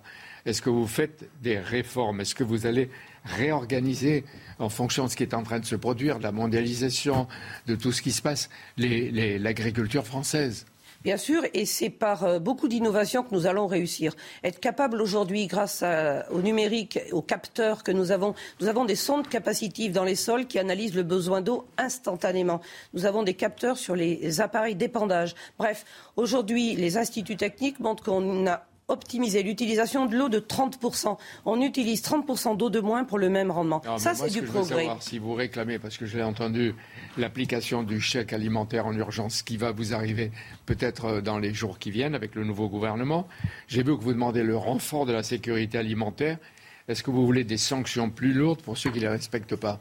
Alors surtout, nous voulons que. Tony, on a vu les pizzas, on a Alors vu... le, plus important, c'est que les plus précaires arrivent à se nourrir. Ils sont 5,5 millions en France. Et le, le leitmotiv des distributeurs, c'est je vends pas cher pour les plus précaires. Mais ceux qui ont les moyens d'acheter ne payent pas l'alimentation à sa juste Donc valeur. On les sacs davantage ou Aider les plus précaires avec le chèque alimentaire, euh, ciblé, mais payer l'alimentation à son juste prix. Oui, j'ai dit la sécurité alimentaire. Vous dites euh, l'enseignement obligatoire de l'alimentation à l'école Oui, parce qu'il y a une méconnaissance aujourd'hui de l'agriculture, de l'alimentation, de comment bien se nourrir de façon équilibrée et de gérer un budget alimentaire. Une heure de cours dans les écoles primaires et au collège pour euh, faciliter la compréhension de l'alimentation. Hier, nous avons accueilli 1000 élèves dans des fermes dans les Vosges. Vous pouvez pas savoir la curiosité des jeunes et le plaisir de lier la production et l'alimentation. Vous allez perdre euh, Julien de Normandie qui va passer de, probablement à un autre ministère ou ailleurs. Euh, pourquoi vous le pleurez, apparemment il aura été un ministre de décision sur beaucoup de sujets et nous avons besoin de ministres de décision. C'est ça qui est important. J'ai envie de vous dire, à partir de lundi, vous avez beaucoup à proposer au prochain Premier ministre et à deux qui vont l'aider aussi pour, pour euh, euh, l'écologie.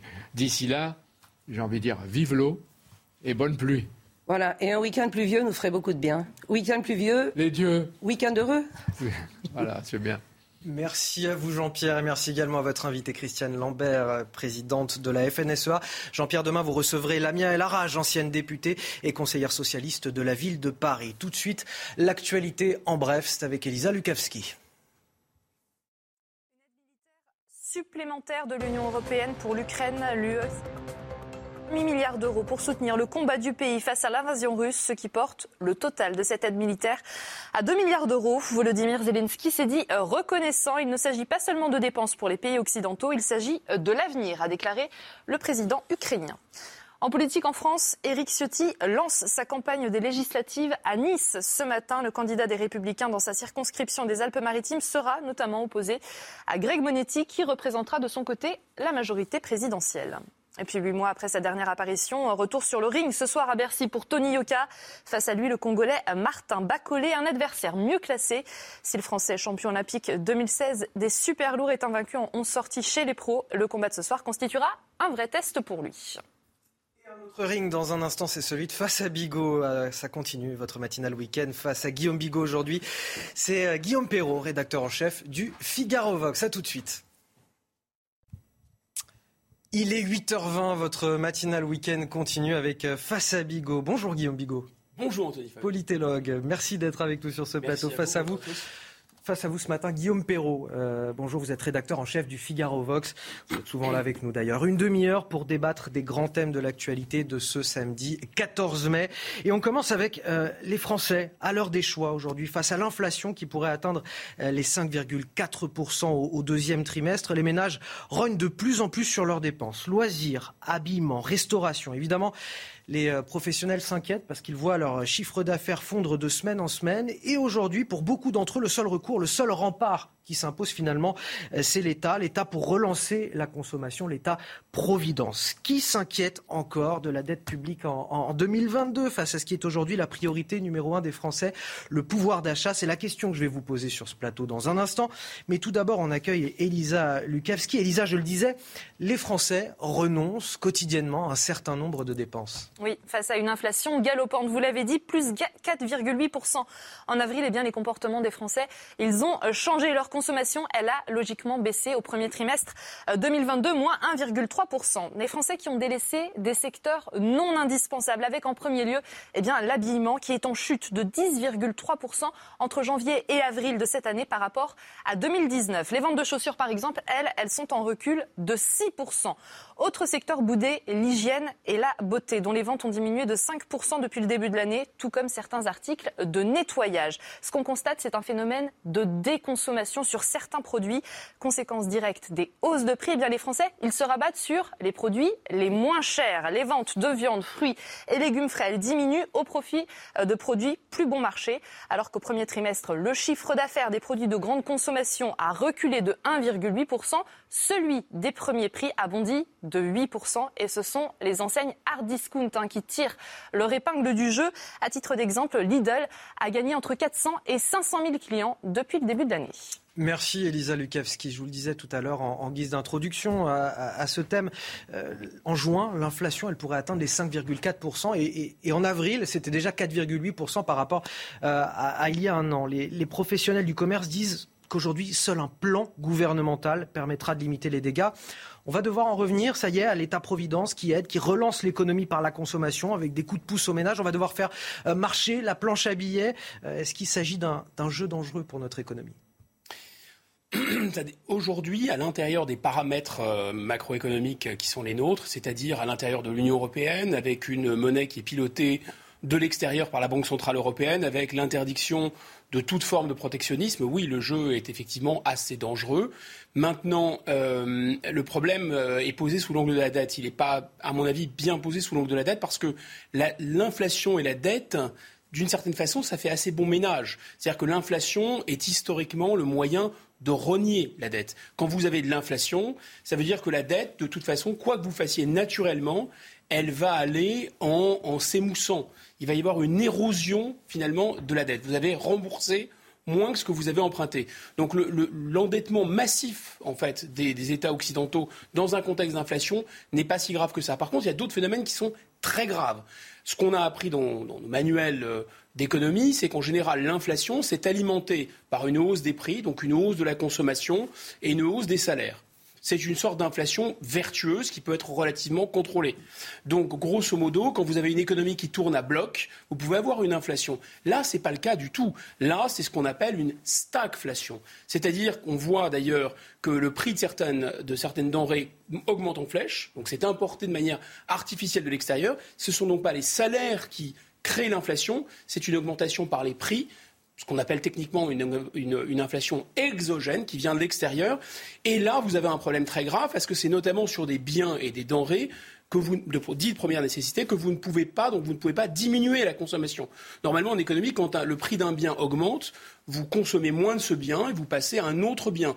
Mais quand c'est l'énergie et toutes les sources d'énergie qui augmentent, vous ne pouvez pas le faire. Quand vous avez la nourriture qui augmente, vous ne pouvez pas le faire. Quand vous avez le prix des pâtes, par exemple, qui flambe, bah, en fait, on sait bien que c'est une des bases de l'alimentation, surtout pour des foyers modestes. Donc, vous ne pouvez pas passer à une autre consommation. Donc là, c'est très grave cette stagflation parce que ça veut dire qu'à la fois, vous avez très peu de croissance, vous allez avoir un appauvrissement et vous allez avoir une augmentation massive des prix. Ça veut dire que la dette publique, on, ne s'en préoccupe pas. Il va falloir continuer à aider les ménages euh, les plus modestes euh, tout au long du, du quinquennat qui va suivre. C'est ce qu'a promis en tout cas Emmanuel Macron. Oui, donc c'est une inflation en fait qui avait des, des causes qui étaient sous-jacentes, qui étaient déjà avant finalement la crise Covid. La crise Covid a alimenté cette inflation déjà dans un premier temps, avec le quoi qu'il en coûte, d'une certaine façon. Et puis est venue cette crise euh, géopolitique, cette crise géostratégique de l'invasion de l'Ukraine par la Russie, qui a amené une deuxième couche, si vous voulez, d'inflation, pour ne pas parler d'ailleurs de d'un pays comme la Chine ou comme l'Inde qui alimentait à la hausse le prix euh, notamment des matières premières. Donc tous ces phénomènes se synchronisent les uns par rapport aux autres. On retourne à des formes aussi de confinement euh, en Chine qui vont réengendrer au moment du redémarrage de nouveaux mécanismes d'inflation. Donc il y a des mécanismes qu'on ne maîtrise pas, qui sont surtout des phénomènes, disons, de, fond et notamment des phénomènes géopolitiques qui vont alimenter cette inflation. Donc effectivement, de toute façon, vous ne pouviez plus rembourser la dette parce qu'elle avait un montant tellement important que plus vous essayez de la rembourser, plus vous endettiez en quelque sorte à emprunter. Donc là, c'est plus possible. Là où ça devient un problème politique également, c'est que vous avez une Union européenne avec une seule monnaie et des situations très différentes de niveau d'endettement entre les États. Et on peut considérer qu'un pays comme l'Allemagne ou un pays comme le Danemark, qui sont des pays où finalement la dette est relativement raisonnable, où les gens ont mis de l'argent de côté, il y a une épargne importante, évidemment, ils n'ont pas ils n'auront pas envie du tout, eux, de renier cette épargne en quelque sorte. Et nous, nous n'avons pas d'autre choix que de le faire. Guillaume Perrault, euh, le quoi qu'il en coûte durant la crise sanitaire et puis la guerre en Ukraine actuellement, est-ce que ça a balayé le vieux logiciel de, voilà, de, de la maîtrise de la dette et du déficit public? D'abord, je voudrais dire que ce qu'on vit en ce moment vérifie que l'inflation, c'est un appauvrissement. Et c'est donc dangereux. Or, ce, ce constat élémentaire que je fais, l'inflation égale appauvrissement, quand il y a une hausse généralisée et durable des prix, eh bien ce constat, il a été longtemps discuté. Aujourd'hui, on n'entend plus d'économistes défendre l'inflation, mais il y, a, il y, a, 20 ans, c'était un vrai débat économique. Il y avait beaucoup d'économistes, il y avait beaucoup d'économistes et d'hommes politiques qui considéraient que l'obsession, ce qu'ils appelaient l'obsession de la lutte contre l'inflation, le mandat donné à la Banque centrale européenne de maintenir autant que possible une inflation à pas plus de 2% par an, parce que ça c'est dans le mandat de la Banque centrale européenne, eh bien pour eux c'était euh, ce qu'ils appelaient une obsession monétariste et c'était dangereux parce que ça serait euh, au préjudice de la croissance et puis il y avait aussi l'idée sous-jacente que ça enrichissait les détenteurs d'un patrimoine mobilier, et ça, c'est souvent très mal vu en France. Voilà, on a un, un contre-exemple parfait qui est que euh, l'inflation augmente et il y a appauvrissement général. Donc euh, il y a problème réel. Le deuxième point qui me frappe, c'est que souvent on dissocie la question du pouvoir d'achat de celle de la situation économique générale du pays. Et je crois qu'on en a eu la parfaite illustration lors du débat de l'entre-deux tours euh, avec les deux finalistes de l'élection présidentielle, puisqu'on a parlé du pouvoir d'achat, très bien, et puis on est passé à tout à fait autre chose, et puis bien après, dans le débat, on est revenu à la politique économique générale, comme s'il n'y avait pas de lien. On a complètement déconnecté. comme s'il n'y avait pas de lien entre les deux et comme s'il était de la discrétion du, à la discrétion du gouvernement d'agir sur le pouvoir d'achat indépendamment de la situation économique générale. Alors que peut-il faire? Bah, pour le, Ce qu'il fait pour le moment, une politique de chèque puisque c'est ça qu'il fait. Il distribue des subventions. Je ne dis pas qu'il ne faut pas le faire. Je constate simplement que ça a ses limites. Ce sont des petits chèques, évidemment, à cause de notre situation économique générale, de notre endettement et aussi du nombre de, Français qui sont concernés. Et par ailleurs, il y a abus de langage. Et c'est ça qui est le plus préoccupant, parce que quand le gouvernement dit on fait un bouclier tarifaire, bouclier tarifaire, il y a l'idée de protection. On protège les Français contre la, hausse des prix de l'énergie.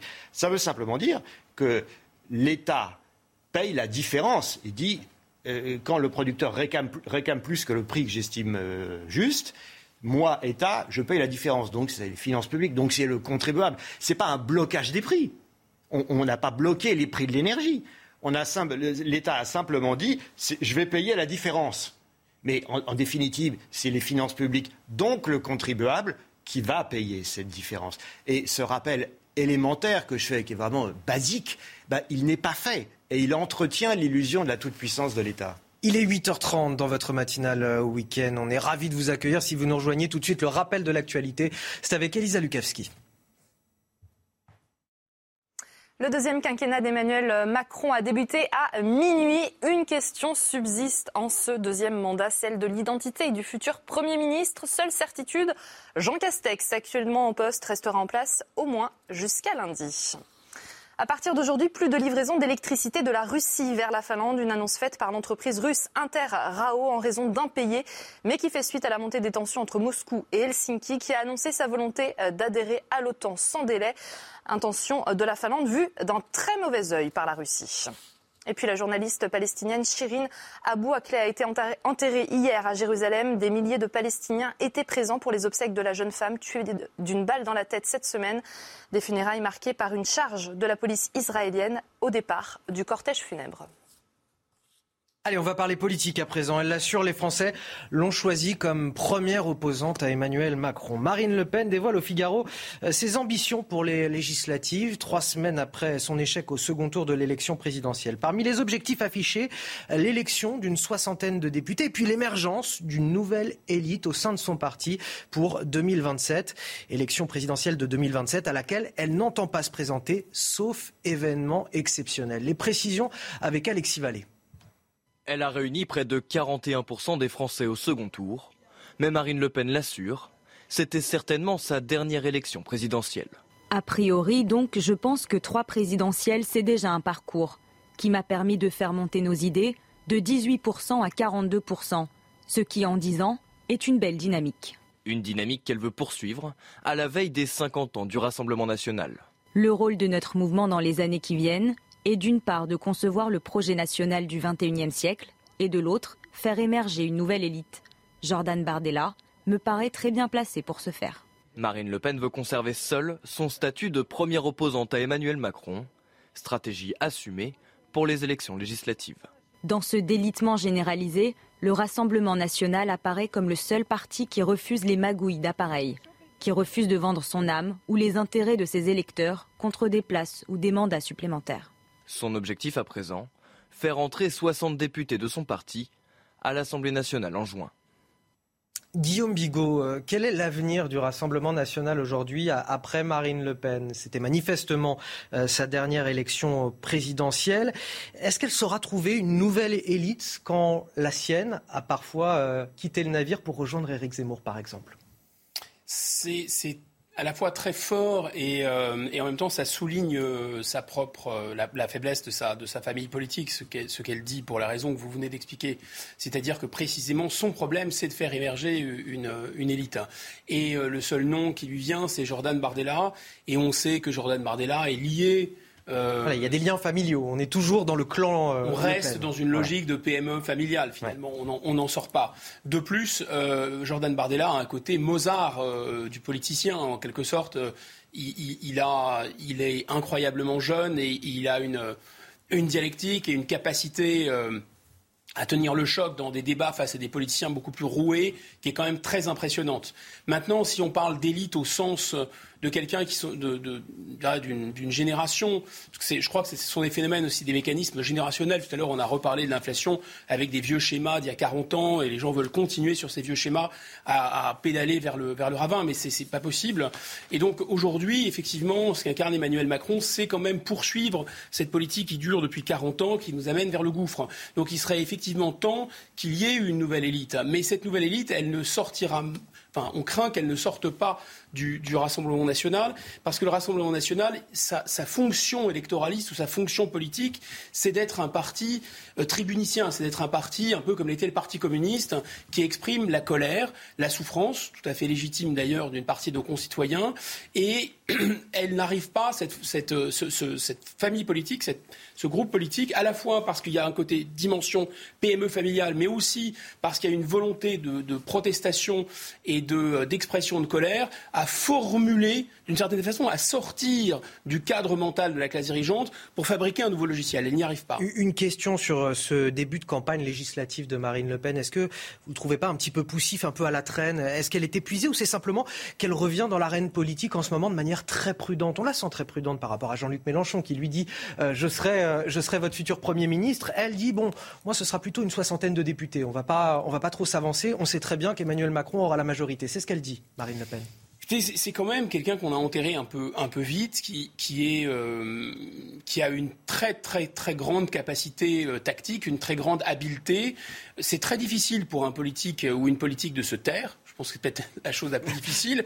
Elle y arrive très bien. Elle s'est tue pendant longtemps, une longue séquence pour la présidentielle, et elle est sortie du bois au bon moment. Donc le Kairos, le, bon, le moment opportun. Là, c'est la même chose. Elle a laissé finalement Mélenchon euh, euh, et, la gauche un peu s'abîmer, comme l'a fait le président de la République. Remarquez qu'il y a un, une sorte de parallélisme des formes entre les deux. Les deux se sont, se sont tus, ont laissé leurs opposants finalement euh, s'affaiblir naturellement, et elle est sortie du, au, bon moment du bois. Et ensuite, qu'est-ce qu'elle dit? Elle dit quelque chose de très fort aussi. Elle dit qu'elle n'est pas dans les appareils politiques, elle n'est pas dans des magouilles, elle n'est pas parce qu'elle est en train d'essayer de justifier sa vengeance euh, à l'égard euh, d'Éric Zemmour. Elle veut le tuer dans l'œuf. Donc politiquement, elle sait qu'elle n'a pas trop d'autres solutions que de tuer ce mouvement dans l'œuf. Elle le tue dans l'œuf, mais c'est extrêmement compliqué pour elle de, justifier ça. Alors même qu'en face, vous avez euh, la journée des NUPS ou des DUPS, ou je ne sais pas comment ça s'appelle là. bref, donc comment justifier ça? C'est assez complexe. Eh bien, elle arrive très bien à le faire. Ne faites pas l'innocent sur le, le Oh, si, si, je suis tout à fait innocent. et vous savez, innocent, ça veut dire qu'il ne tue pas, mais c'est vrai. Et deuxièmement, elle, qu'est-ce qu'elle dit? Elle dit finalement, parce que moi, euh, je, me concentre sur, euh, sur l'essentiel. Et si je n'ai pas fait d'accord d'appareil et si je, n'ai pas, euh, je ne ressemble pas à mes adversaires, c'est que finalement, moi, je veux laisser ma place. Donc, dans cette espèce de générosité ou de cette espèce de sacrifice de soi, c'est assez, assez bien joué. Guillaume Perrault, quel avenir pour le Rassemblement national désormais et pour Marine Le Pen? C'est la question qui est posée dans le Figaro à Marine Le Pen par mon confrère Charles Sapin. Il dit Mais écoutez, c'est quand même curieux. Mélenchon, on le voit partout, il enclenche une dynamique alors qu'il n'a fait que, si j'ose dire, 23% des voix au premier tour. Et vous, Marine Le Pen, vous faites près de 42% des voix au deuxième tour et on ne vous entend pas. Comment l'expliquer? Elle répond C'est parce que la plupart des journalistes ont un parti pris favorable à Mélenchon. Ce n'est pas faux, mais c'est un peu court c'est un peu court. le contraste entre les deux leaders contestataires est, quand même spectaculaire. Il y a dynamique euh, à gauche et Mélenchon engrange, sort de son précaré d'extrême gauche et arrive, gagne la bataille du lexique. Il réclame qu'on ne l'appelle plus un leader d'extrême gauche et il obtient satisfaction et il fédère autour de lui des gens qu'il a mis à genoux. Marine Le Pen ne fédère pas, ne cherche même pas à fédérer d'ailleurs, puisque le seul parti qui est disposé à faire alliance avec elle, elle veut l'écraser, c'est-à-dire reconquête d'Éric Zemmour. Qu'est-ce qu'elle propose? Elle défend très bien sa position en disant nous, nous ne sommes pas corrompus, on, reste sur, notre créneau, euh, très bien. Mais c'est quand même la répétition du déjà vu. Il n'y a pas de dynamique, il n'y a pas de perspective d'évolution et de progression. Elle a montré sa puissance électorale. Elle a une fraction très importante des Français derrière elle. Son objectif, me semble, de les conserver et de continuer sans grand changement. Alors, on parle d'une relève, oui, mais c'est une relève en effet dans la famille. L'affaire va rester dans la famille. C'est, une, c'est très dynastique chez les Le Pen. Ça mais il va falloir en trouver du personnel politique toutefois, même, même au sein de la famille. Non, je ne crois pas. Je crois pas. Je suis pas. Je suis pas d'accord avec cette analyse. Il y a toujours eu un turnover effréné au, Front National euh, avec les cadres. Ce n'est pas grave. Pense la direction. Moi, je pense qu'il n'y a de richesse que d'hommes, mais ce n'est pas ce que pense la direction du Front National. Ils pensent que ce qui compte, c'est la puissance du non-Le Pen et que si euh, que, les électeurs ne votent pas pour des élus enracinés, et que bien sûr, parce qu'il faut bien le dire, ils affectent de vouloir former une nouvelle génération, une nouvelle élite, parce qu'il faut dire ça, mais ça n'a jamais été une de leurs préoccupations, plutôt, euh, plutôt de couper les têtes qui dépassent. alors en tout cas, cinq ans Marine Le Pen pour faire émerger une nouvelle élite. Euh, rendez-vous en, 2027 pour en, reparler si elle y parvient, bien évidemment. C'est que c'est qu'elle a vraiment, elle, elle accuse d'une certaine façon Jean-Luc Mélenchon d'avoir fait élire euh, Emmanuel Macron. C'est ça qu'elle dit en creux en fait. On, va, on va parler justement de la France insoumise avec cette question. Euh, exactement, merci euh, Guillaume Bigot. La France insoumise a-t-elle mis euh, sous le tapis l'affaire Tahabouaf Le journaliste et militant anti-police s'est retiré de la course aux législatives en début de semaine. Il expliquait être la cible d'attaques sans précédent avant d'être accusé de violences sexuelles. Elisa Lukavski, LFI a, a, déclenché une procédure interne. La députée Clémentine Autain l'assure. Le parti a pris ses responsabilités. quelles sont les explications qu'elle donne aujourd'hui, Clémentine Autain? C'est parce que l'impunité reste la norme que nous sommes contraints de recourir à de telles règles internes. Comment oser prétendre qu'il s'agirait de police parallèle, de justice improvisée quand nous veillons à la simple mise en cohérence entre nos principes et nos euh, pratiques a-t-elle euh, déclaré chez nos confrères euh, de l'Obs dans une tribune pour la députée qui a elle-même recueilli les témoignages de prétendues victimes Eh bien, ce sont justement les plaignantes qui doivent passer au premier plan dans cette affaire. Si ces dernières veulent dénoncer des faits, elles se refusent pour l'instant à porter plainte hein, contre Ta Boif car elles ne veulent pas, je cite, participer du concert orchestré par l'extrême droite et qu'elles ont peur d'être confrontées par la révélation des faits à une pression médiatique intenable. Si Clémentine Autain souhaite une enquête sur les faits reprochés hein, à Ta Boif, elle lui confirme également euh, son soutien qu'elle lui avait manifesté euh, dans un tweet et ce malgré euh, sa connaissance des faits. Aujourd'hui, elle avoue ne pas retirer un mot de ses déclarations et elle affiche une position hybride. Écoutez cette déclaration. J'en ai entendu plus d'un me faire la leçon sur mon prétendu choix en faveur des quartiers populaires et du combat antiraciste au détriment des droits des femmes. Aujourd'hui, les faits sont là. Je choisis et je choisirai toujours les deux combats. Merci euh, Elisa Lukavski. Guillaume Bigot, justement, euh, je vais vous poser la question que, que pose Clémentine Autant. Est-ce que la France insoumise a fait le choix aujourd'hui du combat antiraciste et des quartiers populaires au détriment des droits des femmes, puisque c'est l'attaque qui est faite aujourd'hui à la France insoumise? Non, ce serait, ce serait tomber dans ce que la France euh, insoumise dénonce que de dire ça, parce que le choix des quartiers populaires n'a pas de lien avec euh, le choix de couvrir d'une certaine façon euh, des, violences faites aux femmes, des viols, des agressions sexuelles, etc. Vous estimez qu'en tout cas la France insoumise a couvert mais c'est pas moi qui l'estime. De toute façon, il y a une enquête qui sera menée, on, verra ce qu'il en est. Mais la chronologie des faits, euh, c'est Jean-Michel Apathy qui a bien montré ça. Euh, d'ailleurs, euh, Clémentine Autain a eu beaucoup de mal à s'en à s'en expliquer. Enfin, elle a, sorti les rames, tout simplement, à essayer de traverser le, Pacifique dans le, sens du opposé au courant. C'était un peu compliqué parce que ces faits sont sortis environ vers le 2 mai à l'intérieur de la France insoumise. Et par ailleurs, il y avait toutes sortes d'effets, de rumeurs, etc. Et donc, en fait, ce qui est intéressant, c'est la défense. Pour, vous, pour vous rappeler simplement le calendrier, effectivement, le 7 mai, il y a eu une, le 2 mai, euh, Caroline Haas transmet la, plainte de trois femmes contre Tahabouaf aux, aux, dirigeants de la France insoumise. Le 7 mai, euh, il y a eu une saisie du comité de suivi contre les violences sexistes et sexuelles et deux personnes se confient à ce moment-là à Clémentine Autain. On est le 7 mai. Le 9 mai, Mathilde Panot et Clémentine Autain auditionnent Tahabouaf. Et le 10 mai, lorsque Tahabouaf publie son communiqué et qu'il retire sa candidature, eh bien là, Clémentine Autain euh, tweet euh, Il est plus que temps de regarder en face la violence des attaques contre un jeune homme sans diplôme issu des quartiers populaires. Et là, elle élude complètement ce qu'elle sait déjà des accusations qui lui sont faites. Non, mais c'est ça qui est le plus incroyable, c'est la défense en réalité. Il y a un, la volonté effectivement un peu sectaire d'étouffement. Alors on dit sectaire parce qu'ils ils, ils, assurent, ils essayent d'assurer de faire leur ménage eux-mêmes, euh, de laver leur linge sale en famille.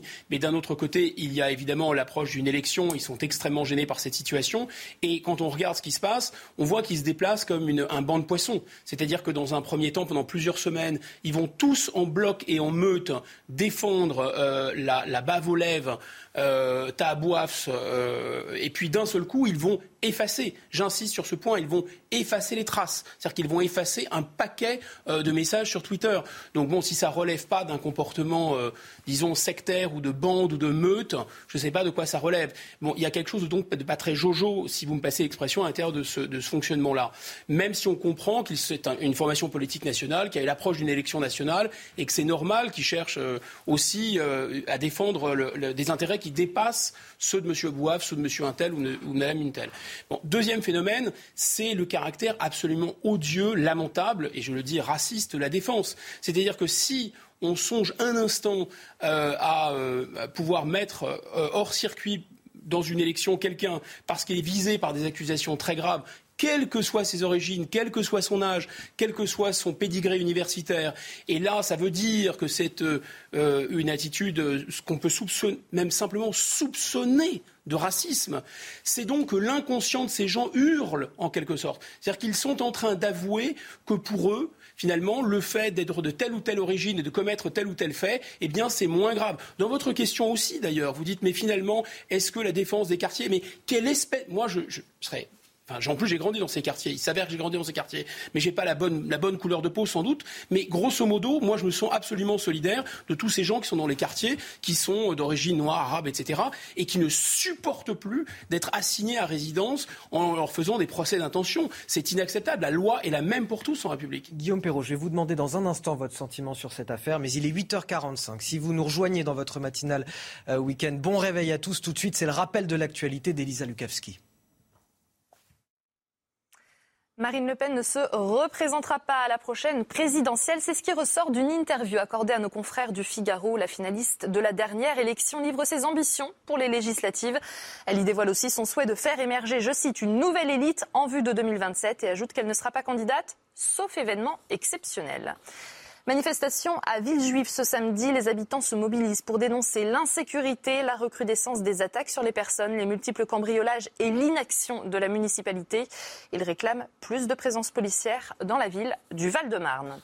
Et puis vous allez certainement les apercevoir hein. dans les rues et à la sortie des magasins ce samedi. Les bénévoles de la Croix-Rouge lancent euh, les journées euh, nationales. Ça va durer une semaine. L'objectif est de récolter des fonds pour financer la vie et les projets des antennes locales de l'association d'aide humanitaire qui existe depuis 1864. Merci Elisa. Lukavski, est-ce que euh, Guillaume Perrault, la, France insoumise, a-t-elle éludé, mis sous le tapis l'affaire Tahabouaf? Les masques tombent. Il y a eu une volonté très cynique et très hypocrite de la France insoumise d'espérer que cette affaire ne sorte pas et de victimiser euh, ce personnage en le présentant comme victime de racisme, euh, en espérant que euh, les faits, les accusations sexuelles qui lui étaient par ailleurs reprochées ne sortiraient pas au grand jour. C'est une grande tradition à, gauche, en particulier à l'extrême gauche, de laver son linge sale en famille et de ne pas avouer les torts euh, ou euh, les torts éventuels de l'un des, des, leurs, de peur de voir cet art de la famille exploité par l'adversaire. Ça, c'est un grand classique. Hein. C'est un fonctionnement très clanique on essaie de, on fait effectivement on fait bloc contre l'adversaire avec une mauvaise foi, mais alors totale, parce qu'on aura en effet tout entendu. Bon, ce, triste personnage a quand même droit à la présomption d'innocence. C'est à la justice pénale d'établir les faits. ce n'est à, personne d'autre, ni à une espèce de pseudo-enquête interne de ce parti, euh, ni aux médias. Cela dit, moi, ce que je constate surtout, c'est que les faits, euh, les accusations euh, de, compagnonnage avec l'islamisme, d'une part, la condamnation pénale dont il avait été l'objet pour une insulte en raison d'origine ethnique, était en soi euh, de nature, aurait dû, aurait dû suffire très largement à entraîner euh, le retrait de sa candidature. Et pas du tout. Comme si aux yeux de la France insoumise, ce n'était pas grave. Ce n'était pas grave dans leur échelle de valeur. Il a fallu que cette affaire dans l'affaire explose pour qu'ils se résignent à sacrifier euh, ce personnage qui devenait indéfendable. C'est surtout ça qui m'inquiète. Et dernier détail, Parce qu'évidemment, euh, euh, euh, derrière les, nobles, le noble discours sur la défense des quartiers populaires, il y a un électoralisme absolument décomplexé. Et le, dernier point, c'est que j'ai lu que tout à coup, ces dames, on ne les présentait pas, qui, qui, qui accusent ces personnages comme un agresseur sexuel, on ne les présente pas comme des victimes, on dit simplement les plaignantes. J'admire ce scrupule juridique. Car en effet, techniquement, ce sont des plaignantes. Et c'est la justice qui va dire qu'elles sont victimes. Je constate simplement que la France insoumise, d'ordinaire, euh, ou les militantes féministes de cette mouvance, ne prennent pas tant de précautions juridiques quand il s'agit d'incriminer quelqu'un euh, en l'accusant d'agression sexuelle. Ils disent, elles disent d'ordinaire, les victimes. Là, tout d'un coup, c'est plus les victimes, les femmes, c'est juste des plaignantes. Elles retrouvent un, respect scrupuleux de la présomption demeurant, elles n'ont pas porté plainte par ailleurs. J'aimerais, j'aimerais que tout le monde en bénéficie. Je, voudrais qu'on avance parce qu'il nous reste un. C'est vraiment molièresque. Hein. C'est-à-dire, euh, c'est euh, euh, comment Monsieur Mélenchon, c'est grand mamouchi. C'est une secte absolument molièresque. les unes et les autres sont des précieuses ridicules. voilà. Enfin, il y a vraiment quelque chose de très molièresque dans cette affaire. Mais si on va avancer, parce que j'ai encore un dernier sujet à aborder avec vous, c'est cette escalade sans fin des tensions entre la Russie et les Occidentaux. Moscou a décidé de suspendre ses livraisons d'électricité à la Finlande. La Finlande qui a annoncé sa volonté d'adhérer sans délai à l'OTAN, elle qui partage 1300 km de frontières avec la Russie. On le comprend, les habitants sur place sont évidemment très préoccupés par ce qui se passe en Ukraine et craignent de voir à leur tour l'armée russe entrer sur leur territoire. Le récit de Marc Pope. À Imatra, paisible ville à l'est de la Finlande, les habitants jettent des regards inquiets vers le voisin russe. Depuis l'invasion de l'Ukraine, beaucoup craignent que l'histoire ne se répète. On est en sécurité ici, les gardes-frontières nous protègent et ils gardent un œil sur les gens qui viennent ici. Mais lorsque la guerre en Ukraine a commencé, j'ai commencé à me dire, puisque l'on est si proche de la frontière, que se passera-t-il si l'on se retrouve un jour dans la même situation? La Finlande possède 1300 km de frontières avec la Russie. Pour éviter un tel scénario, le pays a émis le souhait d'être rapidement intégré à l'OTAN, une décision soutenue par les trois quarts de la population. On aurait dû rejoindre l'OTAN plus tôt. Il n'y a aucune raison de rester à l'écart. Ça fait des années qu'on voit ce qui se passe ici à l'Est. Maintenant que nous rejoignons cette alliance occidentale, je ne suis pas trop préoccupé par ce qui se passe en ce moment. Les renforts arrivent. Pour intégrer l'OTAN, la Finlande a besoin de l'accord de tous les pays membres. Pour l'heure, seule la Turquie a émis des réserves. Guillaume euh, Perrault, la Turquie qui menace euh, effectivement de bloquer l'adhésion de l'OTAN euh, à, l'OTAN de la Finlande et de la Suède, qui a elle aussi exprimé ce souhait. Est-ce que permettre leur adhésion, ce serait une erreur qui conduirait à, l'escalade avec Moscou? Est-ce que ce serait un, point de bascule finalement? Écoutez, ça va nourrir la paranoïa russe, mais du point de vue de la Finlande et de la Suède, leurs demandes sont parfaitement légitimes, parfaitement justifiées. Vous l'avez dit, il y a 1300 km de frontières communes entre la Finlande. Ils ont des raisons d'avoir peur. Ils ont, des raisons d'avoir peur. Et j'ajoute, je rappelle, que la Finlande avait été conquise par les armes par la Russie euh, pendant les guerres napoléoniennes et ils ont subi le, joug russe de l'Empire tsariste pendant un siècle. Ils sont indépendants depuis 1917 et Staline a voulu les envahir en 1939-40. Il y a eu une guerre célèbre en Finlande où ça fait penser à l'Ukraine, comme avec l'Ukraine. Le petit Finlandais avait, a tenu tête aux géants soviétiques en 1939. Finalement, ils ont dû concéder une perte de territoire, la Carélie, mais enfin, ils ont limité les dégâts. Et depuis, ils ont vécu pendant toute la guerre froide dans une situation très particulière où ils avaient un traité d'amitié signé à l'époque de Staline avec euh, Moscou, qui est resté longtemps en vigueur, et ils, ils étaient indépendants, mais ils s'abstenaient de toute critique de la Russie. Et donc, il y avait une espèce de droit de regard de Moscou sur leur vie intérieure ils faisaient savoir quel homme politique avait un peu leur bénédiction. Et puis, euh, la Finlande euh, s'interdisait toute critique de Moscou. Ils n'ont pas dénoncé l'invasion de, Prague en 68, par exemple. la répression du printemps de Prague, les Finlandais n'ont rien dit, parce qu'ils avaient peur, il fallait, fallait maintenir le statu quo avec les Russes. Donc, il faut mesurer que c'est une énorme rupture pour les Finlandais de sortir de leur, d'abandonner leur neutralité traditionnelle. C'est dangereux pour la stabilité de l'Europe derrière? Il y a deux lectures. Il, euh, ne faut, pas, euh, énerver l'ours russe, et ou au contraire, euh, il, est légitime, il est légitime de donner des marques de fermeté. Je suis pour qu'on offre une porte de sortie diplomatique à Poutine. J'aimerais que les Américains prennent une initiative diplomatique, mais du point de vue de la Finlande, il est parfaitement justifié de faire cette demande d'adhésion. Guillaume Bigot, cette demande d'adhésion est-elle justifiée? Est-ce qu'elle doit se faire ou au contraire peut-elle provoquer l'escalade? C'est pas, on ne peut pas répondre à la place des Finlandais. C'est aux Finlandais de poser la question, mais ce sera parce qu'ils sollicitent l'adhésion dans un, dans un club. Manifestement, ils en ont envie quand même, les Finlandais. Ils en ont envie. C'est pas la première fois. Ils avaient dit non, je crois, en 2012 ou en 2014, et ils ont déjà, et la Finlande et la Suède, parce qu'on ne parle pas de la Suède, mais c'est le même topo, euh, ils ont déjà des accords militaires avec les États-Unis. Donc leur sécurité et leur intégrité territoriale n'est pas du tout euh, mise en question. C'est euh, disons, une, réaction qu'on peut comprendre. Si on était finlandais, on aurait sans doute cette réaction-là aussi. Mais on est dans un contexte de crise plus général. Malheureusement, euh, on vit en plein anachronisme et c'est pas seulement euh, les Finlandais, c'est aussi et surtout Poutine qui a parlé de dénazification le premier. Tout le monde, on a l'impression d'être d'être téléporté 70 ans en arrière. Malheureusement, les guerres ne, sont pas, ne ressemblent pas toutes à la Seconde Guerre mondiale. On n'a pas un méchant absolu comme Hitler qui veut la guerre et qui veut envahir les autres pays. Ça, c'est une légende otanesque et c'est une légende pour les enfants. En réalité, les guerres se déclenchent aussi qu'il y a des pays qui lisent mal, qui interprètent mal les intentions d'autres puissances et il y a aussi des puissances qui sont fragiles, qui craignent de s'écrouler. C'est exactement la mécanique auquel on a assisté à la veille de la Première Guerre mondiale. La Première Guerre mondiale, personne ne voulait vraiment envahir personne, contrairement à la Seconde Guerre mondiale où on avait un, psychopathe géopolitique s'appelait Hitler. Là, il avait personne ne voulait envahir personne, mais comme tout le monde a mal interprété les signaux que les autres puissances avaient en tête, eh bien, ça a déclenché, euh, ça, a ça a allumé la poudrière. Il ne faudrait pas qu'on en arrive là.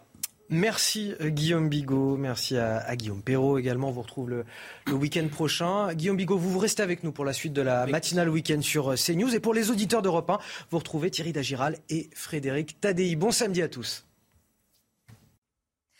Bonjour à tous, une après-midi très calme et ensoleillée dans l'ensemble avant l'arrivée d'une dégradation rageuse. C'est le programme du jour, donc profitons-en. Donc dans un premier temps, on voit quand même le ciel qui commence à se charger, à se voiler donc par la façade ouest avec seulement en fin d'après-midi, début de soirée, l'arrivée des premiers orages.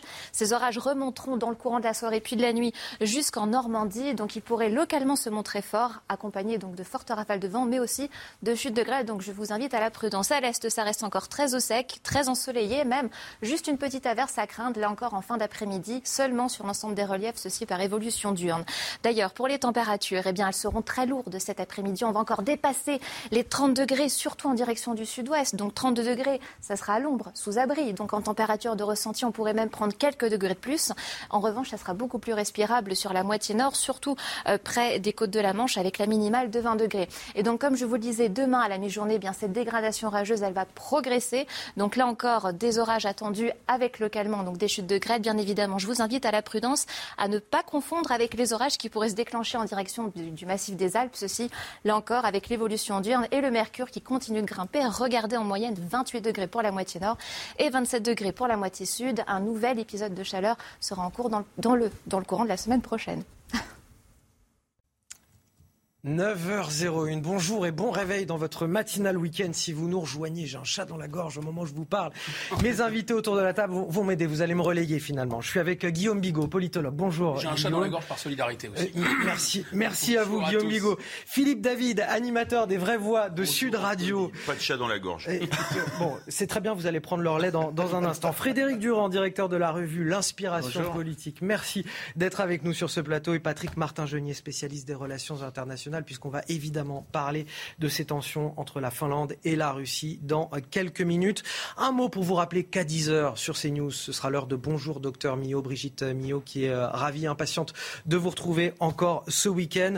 Avant de démarrer notre programme, les titres de l'actualité. On va commencer avec euh, ces dépenses auxquelles renoncent les Français. C'est à la une du Parisien ce matin.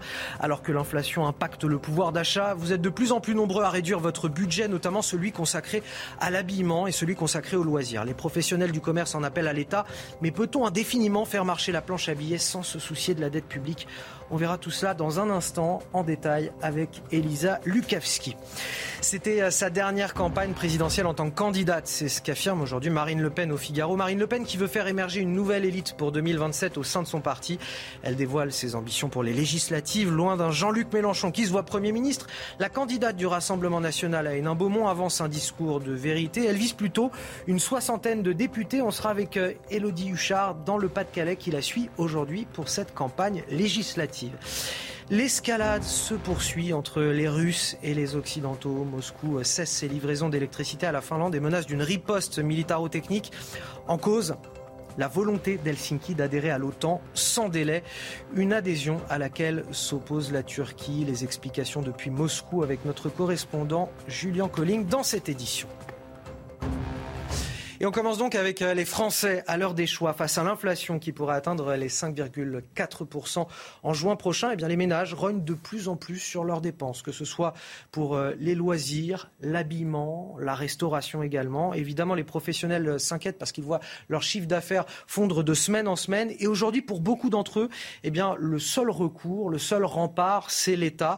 L'État pour relancer la consommation, l'État-providence. Qui s'inquiète encore aujourd'hui de la dette publique face à ce qui est la priorité numéro un des Français, le pouvoir d'achat pas grand monde, peut-être me direz-vous. C'est la question en tout cas que je vais vous poser dans quelques instants. Mais tout d'abord, on accueille Elisa Lukavski. Elisa, je le disais, les Français renoncent désormais à un certain nombre de dépenses. Oui, face à une inflation euh, galopante, hein, plus 4,8% au mois d'avril, eh bien, les comportements des Français, ils ont euh, changé et leur consommation, eh bien, elle a logiquement euh, baissé au premier trimestre, moins 1,3%. Les Français qui ont délaissé des secteurs non indispensables, avec en premier lieu l'habillement, hein, qui est en chute de 10,3% entre janvier et fin avril par rapport à 2019. Les ventes de chaussures, elles, à titre d'exemple, elles sont en recul de 6%. Autre secteur boudé, l'hygiène et la beauté, dont les ventes ont diminué de 5% depuis le début de l'année, tout comme certains articles euh, de nettoyage.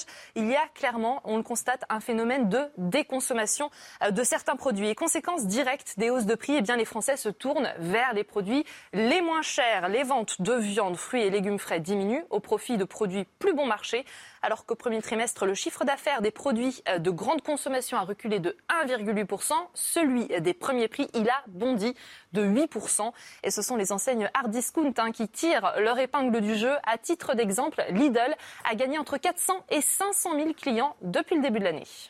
Merci euh, Lisa Lukavski pour ces précisions. Je vous parlais d'une inflation à 5,4% euh, peut-être en, juin. C'était 4,8% en avril. On en avait déjà en plus parlé euh, sur ce plateau et on a aujourd'hui les professionnels du commerce qui disent seul un plan gouvernemental permettra de limiter les dégâts. C'est la planche à billets, on n'a pas d'autre solution la planche à billets, elle, ça date pas d'aujourd'hui. On l'a déjà fait tourner massivement en 2008 au moment de la crise des subprimes et on l'a fait tourner massivement notamment au moment de la crise euh, Covid. Et on a le quoi qu'il en coûte. Le, fameux quoi qu'il en coûte. Ce qui se passe, le, drame, on, revient toujours aux mêmes fondamentaux. On, la France est un pays qui vit au-dessus de ses moyens depuis 48 ans.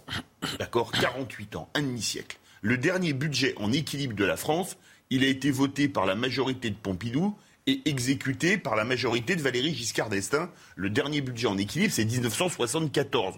Vous n'étiez pas né, je crois, Anthony. Donc, Effectivement. donc, depuis, on fait de la dette, de la dette, de la dette.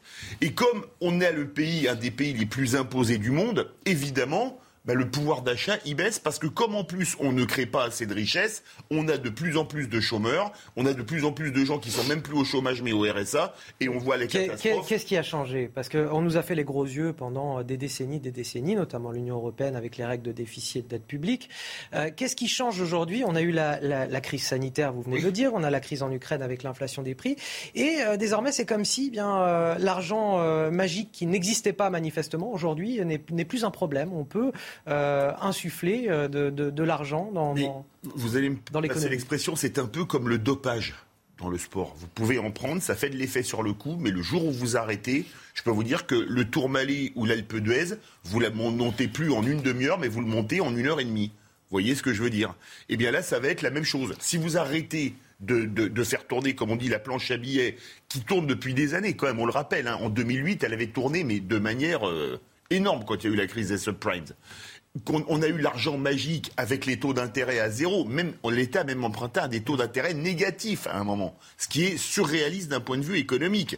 Alors maintenant avec la crise en Ukraine et le quoi qu'il en coûte qu'on n'a pas encore commencé à payer parce que comme l'a dit Bruno Le Maire, qu'on ne peut pas accuser d'être un anti-macroniste primaire, le pire, le plus dur est devant nous croyez-moi, quand on va commencer à rembourser, j'ai hâte de voir le prochain budget. On va, on va avancer sur le tour de, tour de table parce qu'on a beaucoup de sujets à évoquer ensemble. Frédéric Durand. Euh, D'abord, il faut relativiser la question de la dette parce que, euh, alors c'est jamais bien la dette. En plus, c'est jamais bien. Non, c'est faux de dire ça.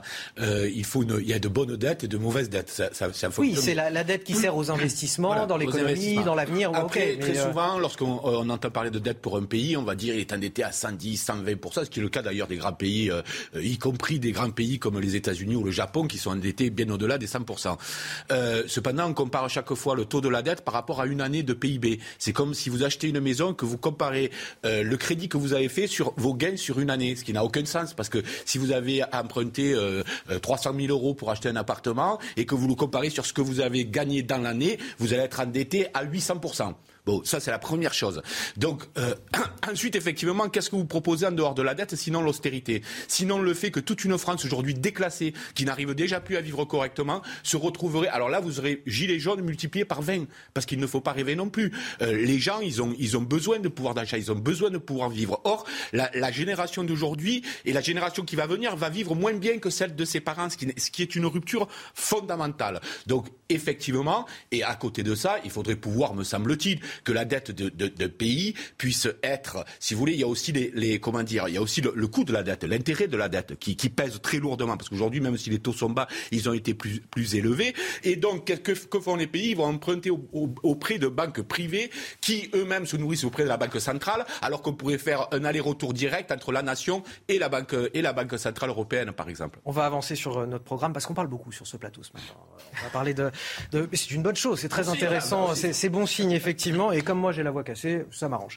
Euh, elle l'assure, les Français l'ont choisi comme première opposante à Emmanuel Macron. Marine Le Pen dévoile au Figaro ses ambitions pour les législatives trois semaines après son échec au, second tour de, l'élection présidentielle. Parmi les objectifs qu'elle affiche, l'élection d'une soixantaine de députés, puis l'émergence d'une nouvelle élite pour 2027. On va retrouver euh, Elodie Huchard, vous êtes au, marché puces de, de Courrières dans le Pas-de-Calais, si je ne me trompe pas, vous allez me confirmer ça. Euh, C'est là qu'elle est en déplacement aujourd'hui, Marine Le Pen. On est sur un, un début de campagne, on l'entend à travers cette interview au, Figaro, assez prudent finalement. Oui, effectivement, nous sommes ici au marché puces de Courrières. Marine Le Pen va arriver d'ici une vingtaine de minutes environ. Vous l'avez rappelé, Marine Le Pen, elle avait pris un petit peu de temps après sa défaite. Elle revient donc pour cette campagne des législatives elle adopte une, une posture totalement différente à celle de Jean-Luc Mélenchon et plutôt prudente, effectivement.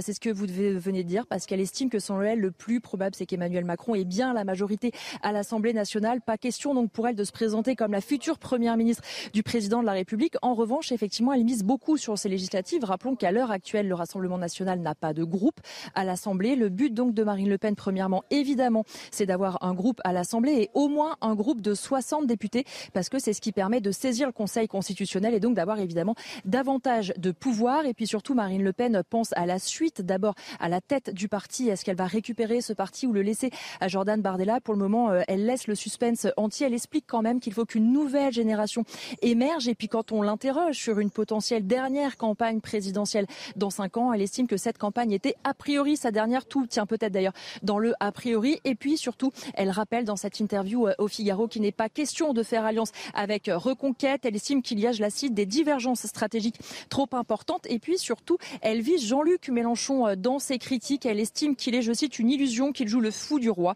qu'il s'agite, qu'il surjoue l'insolence. C'est pour ça que Marine Le Pen, elle préfère parler d'être la première opposante à Emmanuel Macron en ligne de mire, notamment elle compte bien s'opposer à la retraite à 65 ans.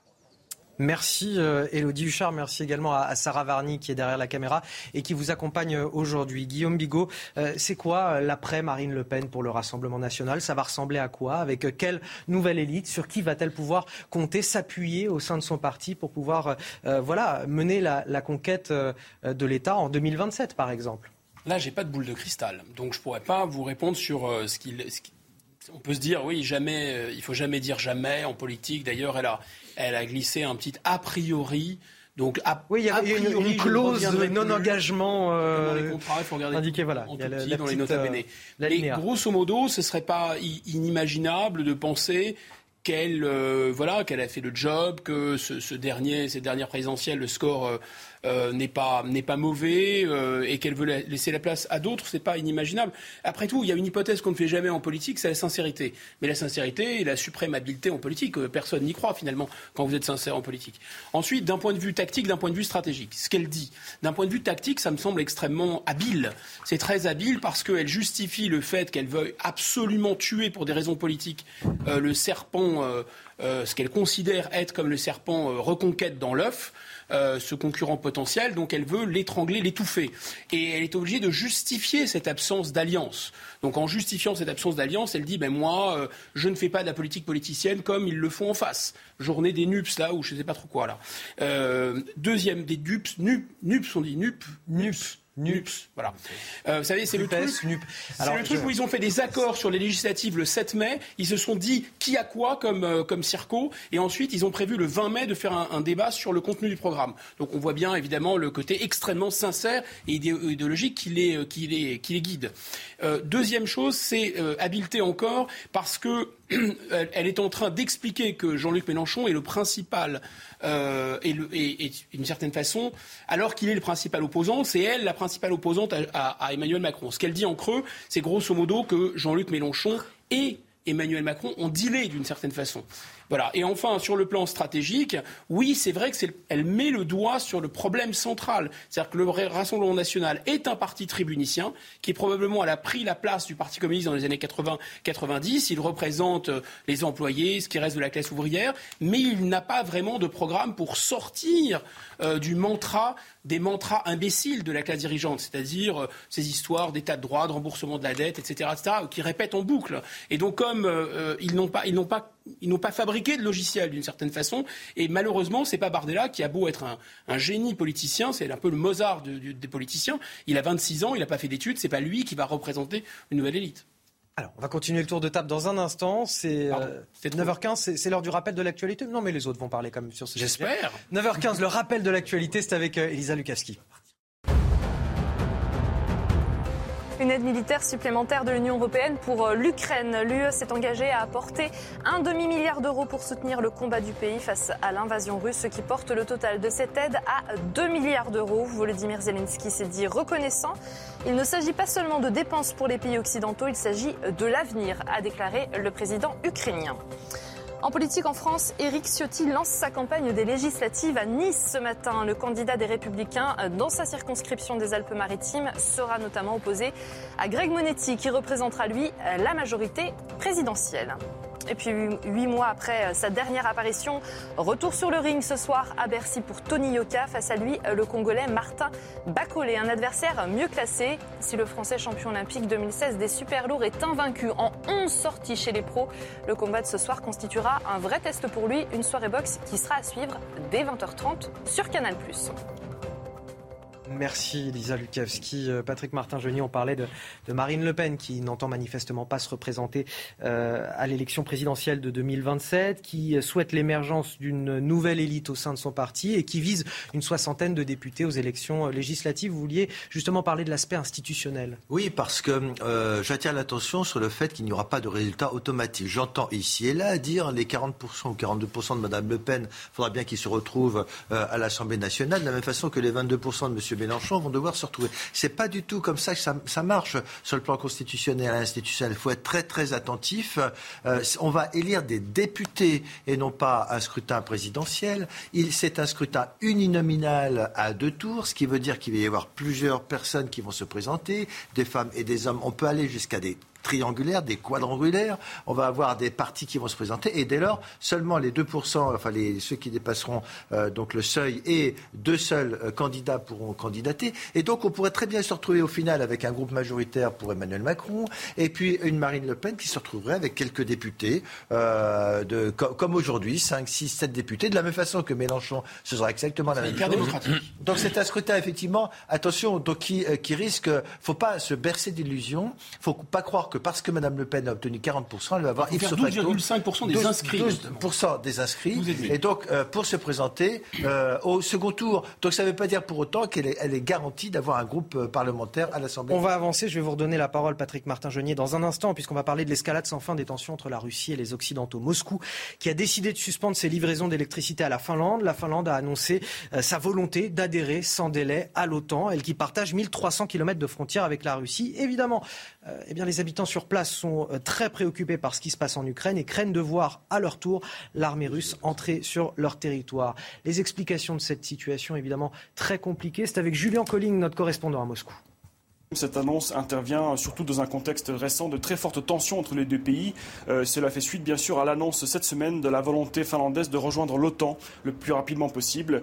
Rappelons que 1300 km environ de frontières séparent les deux pays et que donc cette menace d'une adhésion à l'OTAN finlandaise est vue comme très sérieuse et inacceptable par le Kremlin qui se réserve le droit, je cite, de réponse militaro-technique également sans préciser pour l'instant de quoi il s'agirait. Euh, ce serait surtout un petit tremblement de terre géopolitique pour la Russie car rappelons-le, la Finlande est un pays officiellement neutre depuis 1948. Depuis, eh bien, les deux pays cohabitent relativement euh, sereinement et euh, Vladimir Poutine a rappelé ces dernières années l'importance euh, vitale pour la Russie de garder des relations très cordiales entre les deux pays. Ce serait donc un, véritable changement radical de doctrine de la part de la Finlande. Et ce n'est pas tout, car rappelons-le, eh bien, la Suède également a annoncé cette semaine vouloir également emboîter le pas à la Finlande et elle aussi demander une adhésion prochaine à l'OTAN. Deux adhésions qui pourraient intervenir très vite lors d'un prochain sommet de, l'OTAN le mois prochain. Patrick Martin-Genier, euh, une potentielle adhésion de la Finlande et de la Suède, est-ce que euh, c'est le risque d'une escalade avec Moscou? Est-ce que ce serait un point de bascule? Euh, écoutez, c'est une révolution géostratégique, géopolitique. Euh, à mon avis, il n'y aura pas. Certes, on dit c'est une ligne rouge pour Moscou, mais finalement, euh, Moscou n'est plus crédible. c'est le droit de, la Finlande, de la Suède de pouvoir adhérer à l'OTAN. La Russie, on peut le dire, n'a strictement aucun regard sur ce point. Ils peuvent proférer toutes sortes de menaces, mais que feront-ils? À rien. C'est le choix d'un pays. Ils ne peuvent rien faire, c'est-à-dire qu'aujourd'hui, ils ne sont pas en état, par exemple, de faire comme ils ont fait avec l'Ukraine et d'entrer sur le territoire. Ils ne pourront jamais envahir la Suède. Enfin, ce serait la troisième guerre mondiale, soyons euh, très clairs. D'ailleurs, Boris Johnson, le Premier ministre, vient de signer un accord au terme duquel il dit, même dans l'attente de cette adhésion, si la Suède ou la Finlande devaient être envahies par la Russie, nous serions là sur le plan militaire. C'est inconcevable euh, d'aller envahir euh, aujourd'hui la Finlande ou la Suède, et donc rien ne Alors, ils ne peuvent pas, mais est-ce que ça grève nos capacités de discussion avec la Russie si toutefois la, la, Finlande ou la Suède venaient à appartenir à l'OTAN? Mais de quelle façon ça pourrait grever nos capacités de négociation Il n'y a aujourd'hui où j'entends ici et là dire il faut négocier, il faut donner une porte de sortie à Vladimir Poutine. Ça, c'est le boulot des diplomates. Mais politiquement, il n'y a rien à négocier avec ces gens-là. Ils ont envahi l'Ukraine et d'ailleurs, l'Ukraine est en train de gagner cette guerre progressivement. Euh, on, parle même, un général ukrainien a parlé de la fin de la guerre au mois d'août. C'est vous dire dans quelle position est la Russie. Et donc, je ne vois pas en quoi ça pourrait grever euh, nos, euh, nos pseudo-négociations avec Vladimir Poutine. Nous n'avons pas à céder. Non, ce qui était dit on n'est plus dans la négociation, on n'est plus dans, dans l'heure. On n'est plus dans la négociation, même si je sais qu'Emmanuel Macron souhaite parler avec Vladimir Poutine. C'est bien, mais nous ne sommes plus dans le registre de la négociation. D'ailleurs, Volodymyr Zelensky lui-même n'exige qu'une chose. Il dit je suis prêt à rencontrer Vladimir Poutine, mais sous premièrement deux conditions le, euh, le cessez-le-feu et deuxièmement le retrait des troupes russes euh, de l'Ukraine. Donc on voit bien qu'aujourd'hui il, a pas de reste deux, minutes avant la pause. Philippe David et Frédéric Durand. Je crois que la situation a été parfaitement réussie réussi, et parfaitement euh, résumé hier dans une tribune dans le Figaro signée Henri Guénaud. Une tribune qu'on peut qualifier de brillantissime. Alors, elle est assez longue, hein, il faut prendre 10 minutes pour la lire. Bah, il explique. On peut peut-être résumer. Il y a, une phrase on avance comme des zombies. Voilà, on, avance comme des zombies vers la guerre. Et il, fait la comparaison avec l'été 1914 en Europe, avec euh, la guerre, la Serbie, l'Autriche-Hongrie, l'Allemagne, la Russie, la France, le Royaume-Uni après l'invasion de la Belgique, etc. Et je crois que en ce moment, parler d'intégration dans l'OTAN de la Finlande et de la Suède, alors que le but c'est quand même d'arriver à une paix en Ukraine et que c'est un casus belli pour la Russie. Non, non, je suis en désaccord avec ça. Ah, mais on a le droit de ne pas être d'accord. Moi, je crois la que Suède et la Finlande ont le droit, ils sont à 75%. C'est l'Ukraine aussi. Indépendant et démocratique. Volodymyr Zelensky a félicité d'ailleurs le Premier ministre euh, suédois. c'est pas une question de droit. donc, il ne faut pas céder à la panique, à la pression.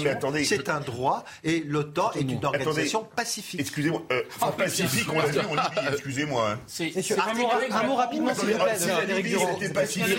Il y a une ironie. Messieurs, vous parlez tous en même temps, s'il vous plaît. Il y a, une ironie, il y a une ironie euh, géopolitique, c'est que ce que voulait euh, éviter à tout prix la, la, Russie au sud se passe au nord finalement. C'est-à-dire que c'était l'Ukraine qu'on voulait absolument pas voir à l'OTAN, et finalement ils ont convaincu, parce que du coup c'est devenu concret la menace, qu'il y a une guerre sur un territoire, une vieille guerre sur un territoire. Effectivement, ça a convaincu certains pays qui se tenaient euh, de façon plus ou moins neutre. Enfin, c'était une neutralité assez contrainte pour la, pour la Finlande historiquement, mais cependant, ils les ont convaincus de se mettre sous le bouclier de l'OTAN. Donc je pense que c'était absolument contre-productif pour, euh, pour Poutine. Lorsque vous, dites, lorsque vous dites que la, la, Finlande a le droit d'être dans l'OTAN, vous avez parfaitement raison, l'Ukraine a, le même droit en tant que peuple souverain, ni plus ni moins. on, arrive à, deux percées conceptuelles. La première, que l'OTAN n'est pas une organisation militaire. Et la deuxième, c'est que M. Poutine, avec 16 000 têtes nucléaires, Laissez-moi terminer. Avec 16 000 têtes nucléaires, on n'a rien à craindre. Et il on ne relance plus le débat. 16 000 en tout. avec. C'est fini. On va reparler. On, va reparler dans quelques minutes puisque on, évoquera la, la, question des, des, relations entre euh, Volodymyr Zelensky et Emmanuel Macron. On pourra reparler euh, de, de, tout ça dans un instant. On, on, marque une courte pause. On revient. On va parler aussi de la France insoumise. Est-ce qu'elle a fait le choix du combat antiraciste au détriment des droits des femmes? Est-ce que le parti a, a tenté quelque part d'éluder l'affaire Ta Bouaf C'est la question que je vais vous poser sur ce plateau dans un instant. On marque une pause et on revient dans la matinale week-end. Quasiment 9h30 sur CNews. Si vous nous rejoignez, on est ravis de vous accueillir dans la matinale week-end avec un plateau extrêmement bavard mais extrêmement intéressant également. Guillaume Bigot, politologue, Philippe David, animateur des Vraies Voix sur Sud Radio, Frédéric Durand, directeur de la revue L'Inspiration Politique et Patrick Martin-Genier, spécialiste des relations internationales. Tout de suite, les titres de votre édition. La France insoumise a-t-elle fait le choix du combat antiraciste au détriment des droits des femmes? Le parti a-t-il tenté d'éluder l'affaire Taha Bouaf? La question est posée après les accusations de violences sexuelles visant le journaliste et militant qui s'était présenté aux législatives dans le Rhône avant de se retirer. La France insoumise a pris ses responsabilités. C'est ce qu'assure aujourd'hui Clémentine Autain, députée LFI de Seine-Saint-Denis. On en parle dès le début de cette édition avec Elisa Lukavski. Éric Zemmour, toujours en déplacement dans le Var où il se présente aux élections législatives. A priori, pas d'attache particulière à la circonscription de Saint-Tropez, même si c'est là-bas qu'il a réalisé parmi ses meilleurs scores à l'élection présidentielle. Alors qu'on l'accuse d'un parachutage, lui laboure le terrain. Peut-il relancer la dynamique Le leader de Reconquête joue en tout cas sa survie politique. On sera sur place à Cogolin avec Gauthier Lebret. Et puis à suivre notre reportage exclusif, notre journaliste Antoine Estève est allé avec euh, l'armée française suivre une opération de surveillance des frontières de l'Europe dans le cadre de l'OTAN. Vous verrez ces images vertigineuses des ravitaillements en vol de nos avions Rafale qui parcourent l'Europe de long en large.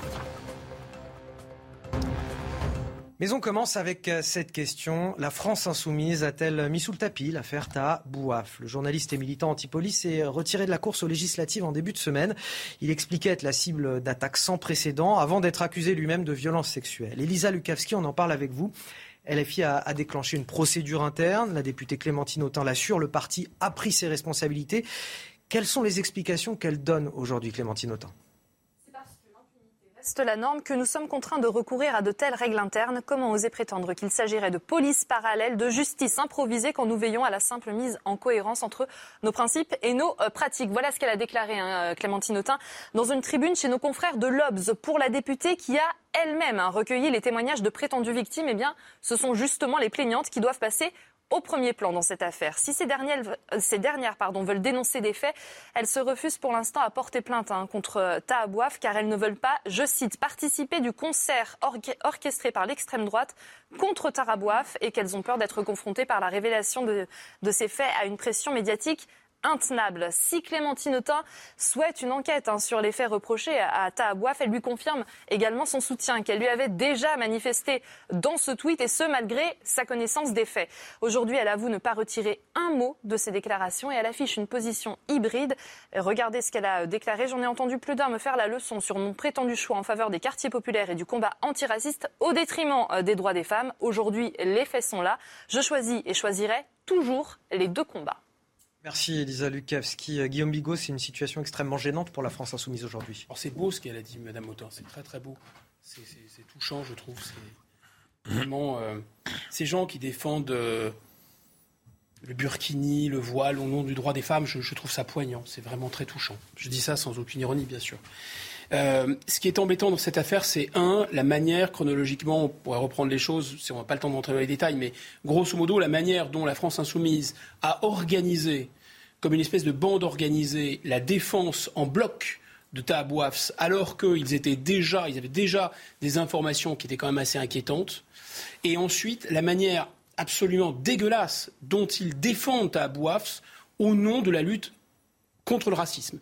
Quelle espèce de rapport peut-il y avoir entre quelqu'un qui a des comportements, euh, on verra, c'est la justice de trancher, mais grosso modo, euh, quelles que soient ses origines, quel que soit son pédigré universitaire, Enfin, ça n'a aucune espèce d'importance. La loi est la loi est la même pour tout le monde.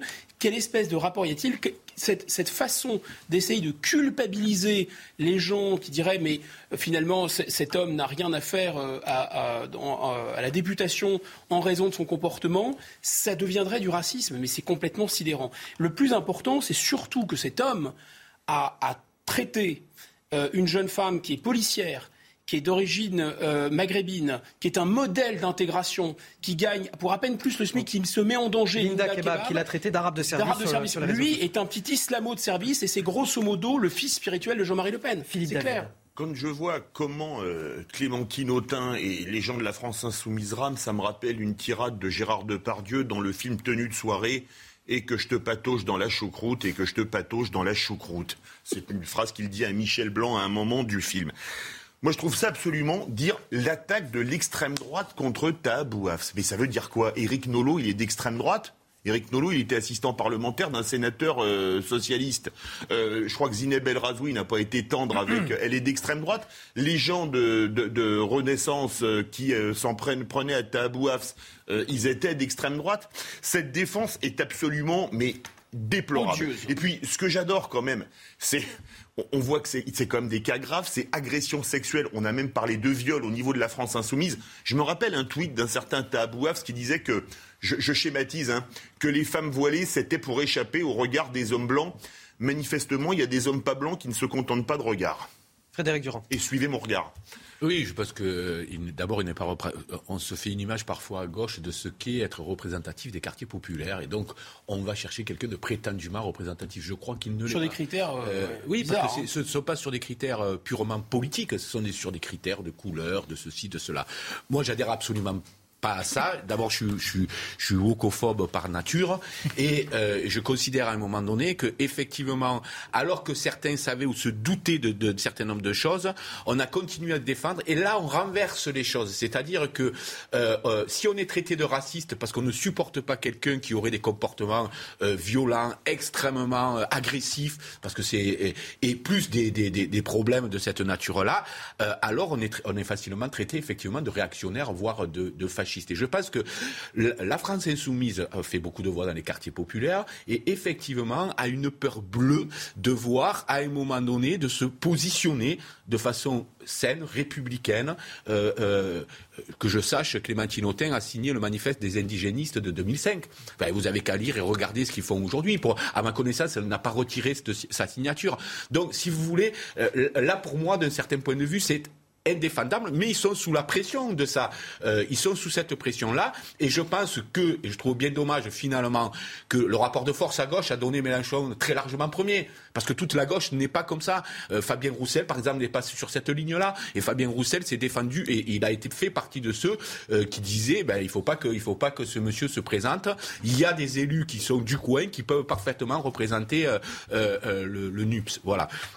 Donc je pense que cette dérive-là, euh, euh, elle guette la gauche. C'est une dérive à l'américaine aussi, il faut le dire, parce que il y a une idéologie américaine qui, qui, qui n'existait pas ou quasiment pas en France, qui était extrêmement marginale. C'est l'esprit woke. Ça, oui, c'est l'esprit woke qui est en train de, travailler, travailler la gauche. Et tous ceux qui ne participent pas de ça, alors sont vus comme des réactionnaires. C'est, alors que c'est simplement être. La, la, parole est à Patrick Martin-Joignet. Je crois qu'il faut mettre la politique de côté. D'un point de vue euh, juridique, la violence faite aux femmes, le, combat euh, contre la violence faite à tout le monde, aux femmes, hein. doit être aux femmes. À tout le monde, en général. C'est interdit en République. oui, d'accord, mais on peut faire des vaches sacrées, etc. on peut parler.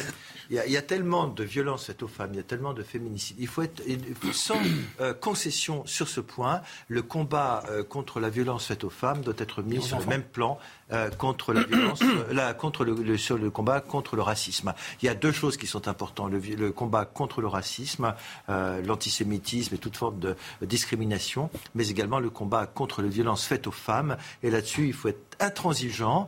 Euh, les enfants, non Pas conséquent. Mais oui, mais les enfants. Mais je ah non, mais là, on parle des femmes, des violences sexuelles faites aux femmes. Donc c'est quand même un sujet à part entière euh, qu'on doit euh, traiter. Et donc sur ce point, il faut être extrêmement intransigeant.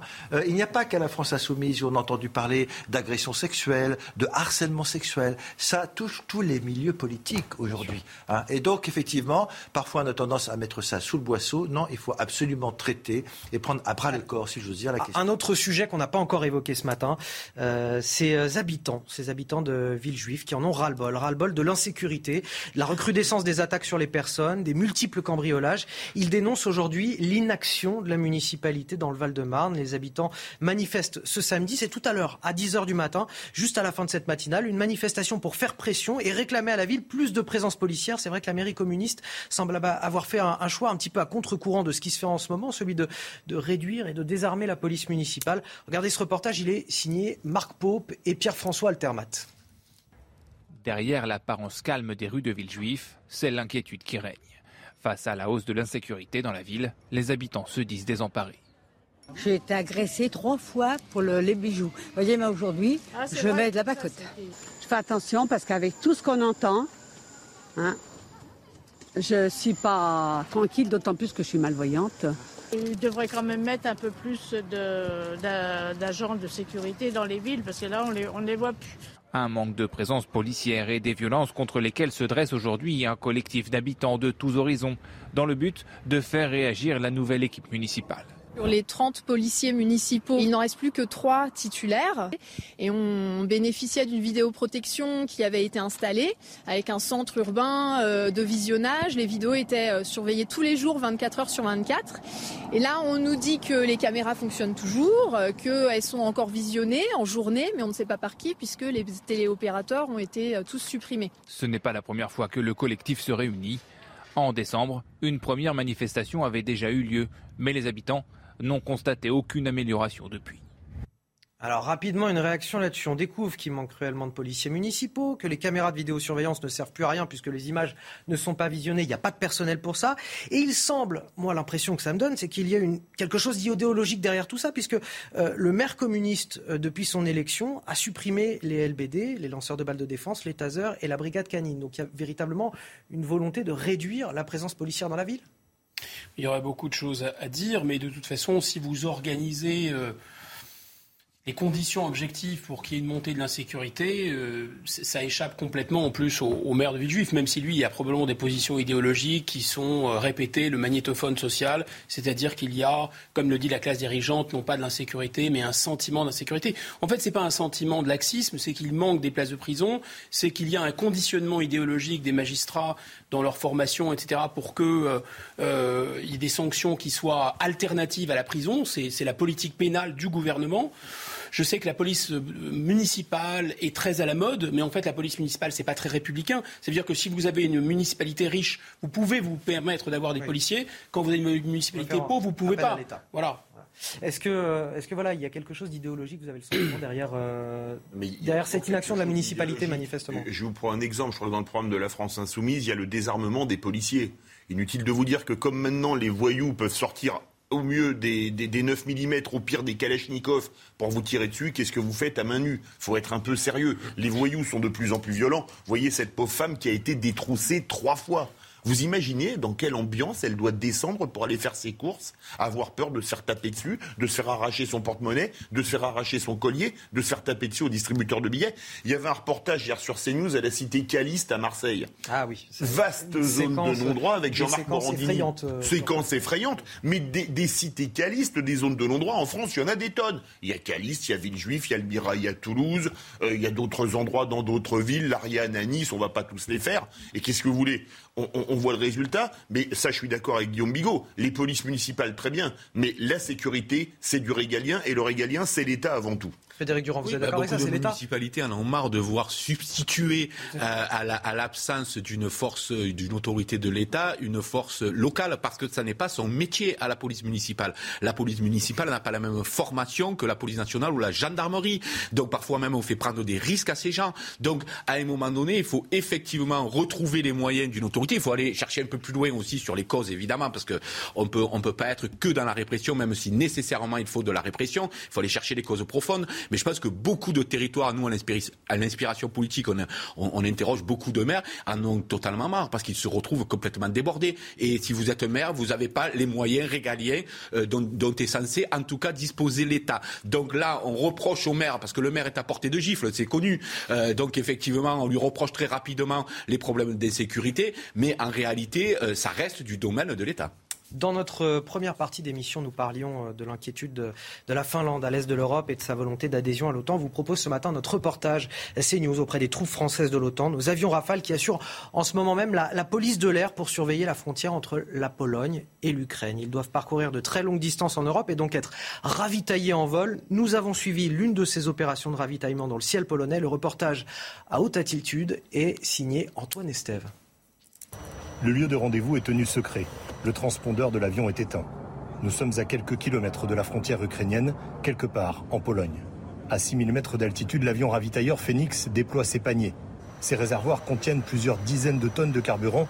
Ils peuvent assurer les ravitaillements d'autres avions pendant une mission de 11 heures de vol. Les rafales euh, rentrent dans l'espace du, euh, dans le volume de l'appareil et se mettent en position et sont autorisés par l'équipage à rentrer en contact avec le panier afin de procéder au transfert.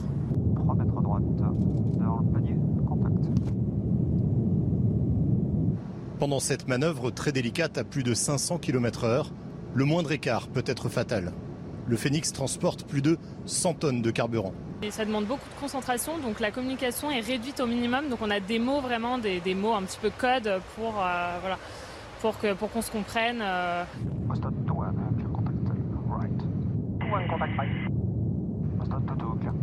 Ces avions de chasse sont en mission pour l'OTAN. Ils assurent la police de l'air sur le flanc est de l'Europe. Depuis le début de la guerre en Ukraine, ils surveillent plus de 3000 km de frontières. Objectif éviter une intrusion et surtout assurer la suprématie aérienne. Les ravitailleurs A330 Phoenix sont basés à Istres dans les Bouches-du-Rhône. Depuis le début de la guerre en Ukraine, ils sont très sollicités par l'OTAN, deux à trois missions par jour. Alors avant d'évoquer avec Patrick Martin Jeunier euh, les relations qui ne sont pas au beau fixe entre Vladimir Zelensky, euh, le, président ukrainien, et Emmanuel Macron, le président français, le rappel de l'actualité à, à 9h45, c'est avec vous Elisa Lukavski. Marine Le Pen ne se représentera pas à la prochaine élection présidentielle. C'est ce qui ressort hein, d'une interview accordée à nos confrères du Figaro. La finaliste de la dernière élection livre ses ambitions pour les législatives. Elle y dévoile aussi son souhait de faire émerger, je cite, une nouvelle élite en vue de 2027 et ajoute qu'elle ne sera pas candidate sauf événement exceptionnel le début du deuxième euh, quinquennat d'Emmanuel Macron. Ça a commencé euh, cette nuit à minuit. Une question qui subsiste en ce début euh, de deuxième mandat, celle de l'identité du futur Premier ministre. Seule certitude, eh bien Jean Castex, actuellement en poste, restera en place au moins jusqu'à lundi. Et puis vous allez certainement les apercevoir hein, dans les rues et à la sortie euh, des magasins ce samedi, les bénévoles euh, de la Croix-Rouge qui sont là pour le lancement des journées nationales. Ça va durer une semaine. L'objectif est de récolter des fonds pour financer la vie et les projets des antennes locales de l'association d'aide humanitaire qui existe depuis 1864. Merci Elisa Lukavski. Patrick Martin-Genier, il semblerait que euh, Volodymyr Zelensky ne loue pas les efforts euh, du chef de l'État français Emmanuel Macron euh, concernant la, crise entre l'Ukraine et, la Russie. Ce qu'il disait, le président ukrainien, à la chaîne italienne Rai Uno. Macron n'a pas besoin de faire des concessions diplomatiques à la Russie maintenant. Il ne faut pas chercher une porte de sortie pour la Russie. Et Macron le fait en vain. Je sais qu'il voulait obtenir des résultats dans la médiation entre la Russie et l'Ukraine, mais il n'en a pas eu. Est-ce qu'Emmanuel Macron a, a raison de continuer malgré tout à négocier. Tout à l'heure, en première partie de cette, euh, de cette édition, vous aviez l'air de dire que non. Non, moi je pense que chacun est dans son rôle. Euh, Emmanuel Macron, c'est le président français. Nous sommes une grande puissance nucléaire. Il est en outre président encore jusqu'au 30 juin du Conseil de l'Union européenne en exercice. Et donc il a tout à fait raison d'essayer d'entretenir et de continuer à entretenir le dialogue avec Vladimir Poutine. Ça ne veut pas dire qu'il se berce d'illusions. Non, il sait très bien euh, qu'aujourd'hui Vladimir Poutine n'est pas dans cette position. Euh, d'ailleurs, si on voit le dialogue, la conversation téléphonique entre Vladimir Poutine Et Olaf Scholz, le chancelier, hier, eh bien, Vladimir Poutine a très clairement dit voilà, je vous explique ce qu'est ma stratégie, ma logique en Ukraine, et il a confirmé que les négociations étaient bloquées. Donc Emmanuel Macron est dans son rôle. Mais j'aimerais quand même dire qu'il a aussi dit euh, qu'il ne pouvait y avoir d'issue diplomatique qu'en respectant la souveraineté territoriale de l'Ukraine. Ça, Emmanuel Macron l'a dit aussi. Et enfin, il a dit euh, la paix, si de paix il doit y avoir, devra être négociée entre Volodymyr Zelensky et euh, Vladimir Poutine directement. Donc tout cela n'est pas contradictoire. Oui, il essaie de maintenir la porte, une porte ouverte pour la diplomatie, mais en tout état de cause, il ne se berce pas d'illusions. Et c'est surtout Volodymyr Zelensky et Vladimir Poutine, appuyés éventuellement par l'ONU et par des organisations internationales, qui pourra promouvoir cette sortie de crise. Il ne s'agit pas d'humilier, il s'agit de voir dans quelles conditions l'Ukraine peut obtenir une paix, c'est-à-dire encore une fois le cessez-le-feu et euh, le rétablissement de la souveraineté territoriale de l'Ukraine. Euh, Guillaume Bigot, euh, est-ce qu'il faut encore négocier? Est-ce qu'il y a quelque chose à encore négocier avec la Russie Ou il a raison, Volodymyr Zelensky, en disant on essaie de négocier en vain, mais il faut, il faut davantage nous aider à mener cette guerre qu'à chercher à négocier avec Vladimir Poutine? C'est le président Sarkozy qui a dit au démarrage de cette crise, de toute façon, soit ce sera la négociation, soit ce sera la guerre totale. Donc quand vous posez la question de savoir s'il y a encore quelque chose à négocier, vous dites finalement, est-ce qu'on doit envisager, euh, je dirais, une intervention indirecte euh, en armant l'Ukraine jusqu'au point où euh, les armées russes seraient refoulées à l'extérieur de l'Ukraine? C'est le scénario qui, pour l'instant, est envisagé. C'est à mon avis un scénario extrêmement dangereux. Non pas que Vladimir Poutine ne l'ait pas mérité, il l'aurait largement mérité. Il a violé le droit international et il, devrait, il aurait dû être refoulé. Comme les Américains et les Anglais auraient dû être refoulés d'Irak, Manu Militari. Mais on ne peut pas prendre ses rêves pour des réalités. Malheureusement, ce n'est pas Saddam Hussein et il a l'arme nucléaire. Frédéric Durand, euh, j'ai presque envie de dire, le G7 a, quelque part, à travers la voix de Jean-Yves Le Drian, hier a, presque donné la réponse sur euh, cette latitude pour négocier. Euh, Jean-Yves Le Drian a dit il faut aider l'Ukraine jusqu'à la victoire. C'est presque, voilà, c'est presque être déjà belligérant. de toute façon, les euh, choses sont toujours en, se, se, déroulent toujours en parallèle, mais effectivement, il y a eu un changement de paradigme parce que jusqu'à là, on ne parlait pas de victoire dans le rapport militaire, en tout cas. On parlait de victoire possible par le biais de la négociation. Or, moi, je fais partie de ceux qui pensent qu'il faut continuer de privilégier la négociation. Il y a presque une forme, j'allais dire, d'ingratitude de la part de Zelensky là à l'égard de Macron, parce qu'effectivement, je pense que les, les, les négociations, le fait de vouloir négocier, la voie diplomatique, elle est toujours extrêmement difficile. Mais je pense que c'est la seule façon d'en sortir réellement. Parce que si on veut en sortir par le rapport de force militaire, alors là, on prend des risques euh, qui sont réels. Parce qu'une humiliation ou ceux qui seraient perçus comme tels euh, par Moscou et par Poutine, on ne sait pas jusqu'où ça peut aller. Et ce nouveau paradigme de la, de la victoire, il est, il est très beaucoup porté, disons-le, par les États-Unis aussi, qui se disent, voilà, c'est pas forcément la, la position de l'Europe. D'abord parce qu'on est nous aux portes de ce qui est en train de se jouer, et c'est pas sûr que ce soit la bonne solution. Allez, on va parler de, politique à présent. Euh, Patrick Martin, j'en profite pour vous saluer. Je sais que vous êtes pressé, que vous devez partir dans quelques instants, spécialiste des euh, relations internationales. Merci d'avoir participé à, cette émission. On va parler politique. On l'accuse d'être euh, parachuté. Alors, il, laboure le terrain. C'est Éric Zemmour, qui est toujours dans le Var aujourd'hui, où il se présente aux élections législatives. Son objectif, convaincre les électeurs de sa légitimité. Après le marché de Sainte-Maxime hier, il est ce matin à Cogolin. C'est là qu'on vous retrouve, Gauthier Lebret. Gauthier, quel est le programme d'Éric Zemmour aujourd'hui? Eh bien, cher Anthony, Eric Zemmour va être accueilli par le maire de Cogolin devant l'hôtel de ville aux alentours de 10h30. C'est le premier maire, l'un des premiers maires à l'avoir parrainé. C'est aussi un ami d'Eric Zemmour. C'est son suppléant pour ces élections législatives. Et petite anecdote, puisqu'Eric Zemmour est parachuté, vous l'avez dit, et n'a pas de, maison eh bien, dans la région, c'est le maire de Cogolin qui le longe pour le, moment. Alors, les deux hommes vont déambuler sur le marché que vous voyez euh, sur les images euh, de l'or para. Et puis, Eric euh, Zemmour eh bien, va visiter un domaine viticole. Et cet après-midi, il fera la fête du vin du côté du Lavandou. Merci Gauthier Lebret, merci également à, à Laure qui vous accompagne, les sports sur CNews. Il fallait évoluer à un haut niveau pour battre Félix Auger Aliassime. Sur ce point, le Serbe gagne le premier set 7-5. Scénario similaire dans le second. Dominant, Djokovic est rejoint par un excellent Canadien, mais il fait cette fois la différence dans le tie-break, écrasé 7-1. Le Joker en impose et jouera Casper Rude en demi, une demi qui lui permettra d'arriver à Paris sur son trône. On arrive à la fin de cette euh, matinale euh, week-end. Merci à vous, euh, Guillaume Bigot. Merci également à, Frédéric Durand. Et bien sûr à vous, Philippe David. Et puis je tiens quand même à souhaiter, un, je pense qu'on est tous d'accord, à souhaiter un très bon anniversaire, à Isabelle Moreau. Isabelle Moreau qui en a profité pour se reposer ce week-end. Elle a bien raison. On l'embrasse et on lui souhaite un très joyeux anniversaire. Restez avec nous sur CNews. Dans un instant, bonjour docteur Millot. Brigitte Millot est, est, évidemment ravie de vous retrouver pour son émission tous les samedis. Vous la retrouvez dans un instant à 10h juste après cette matinale.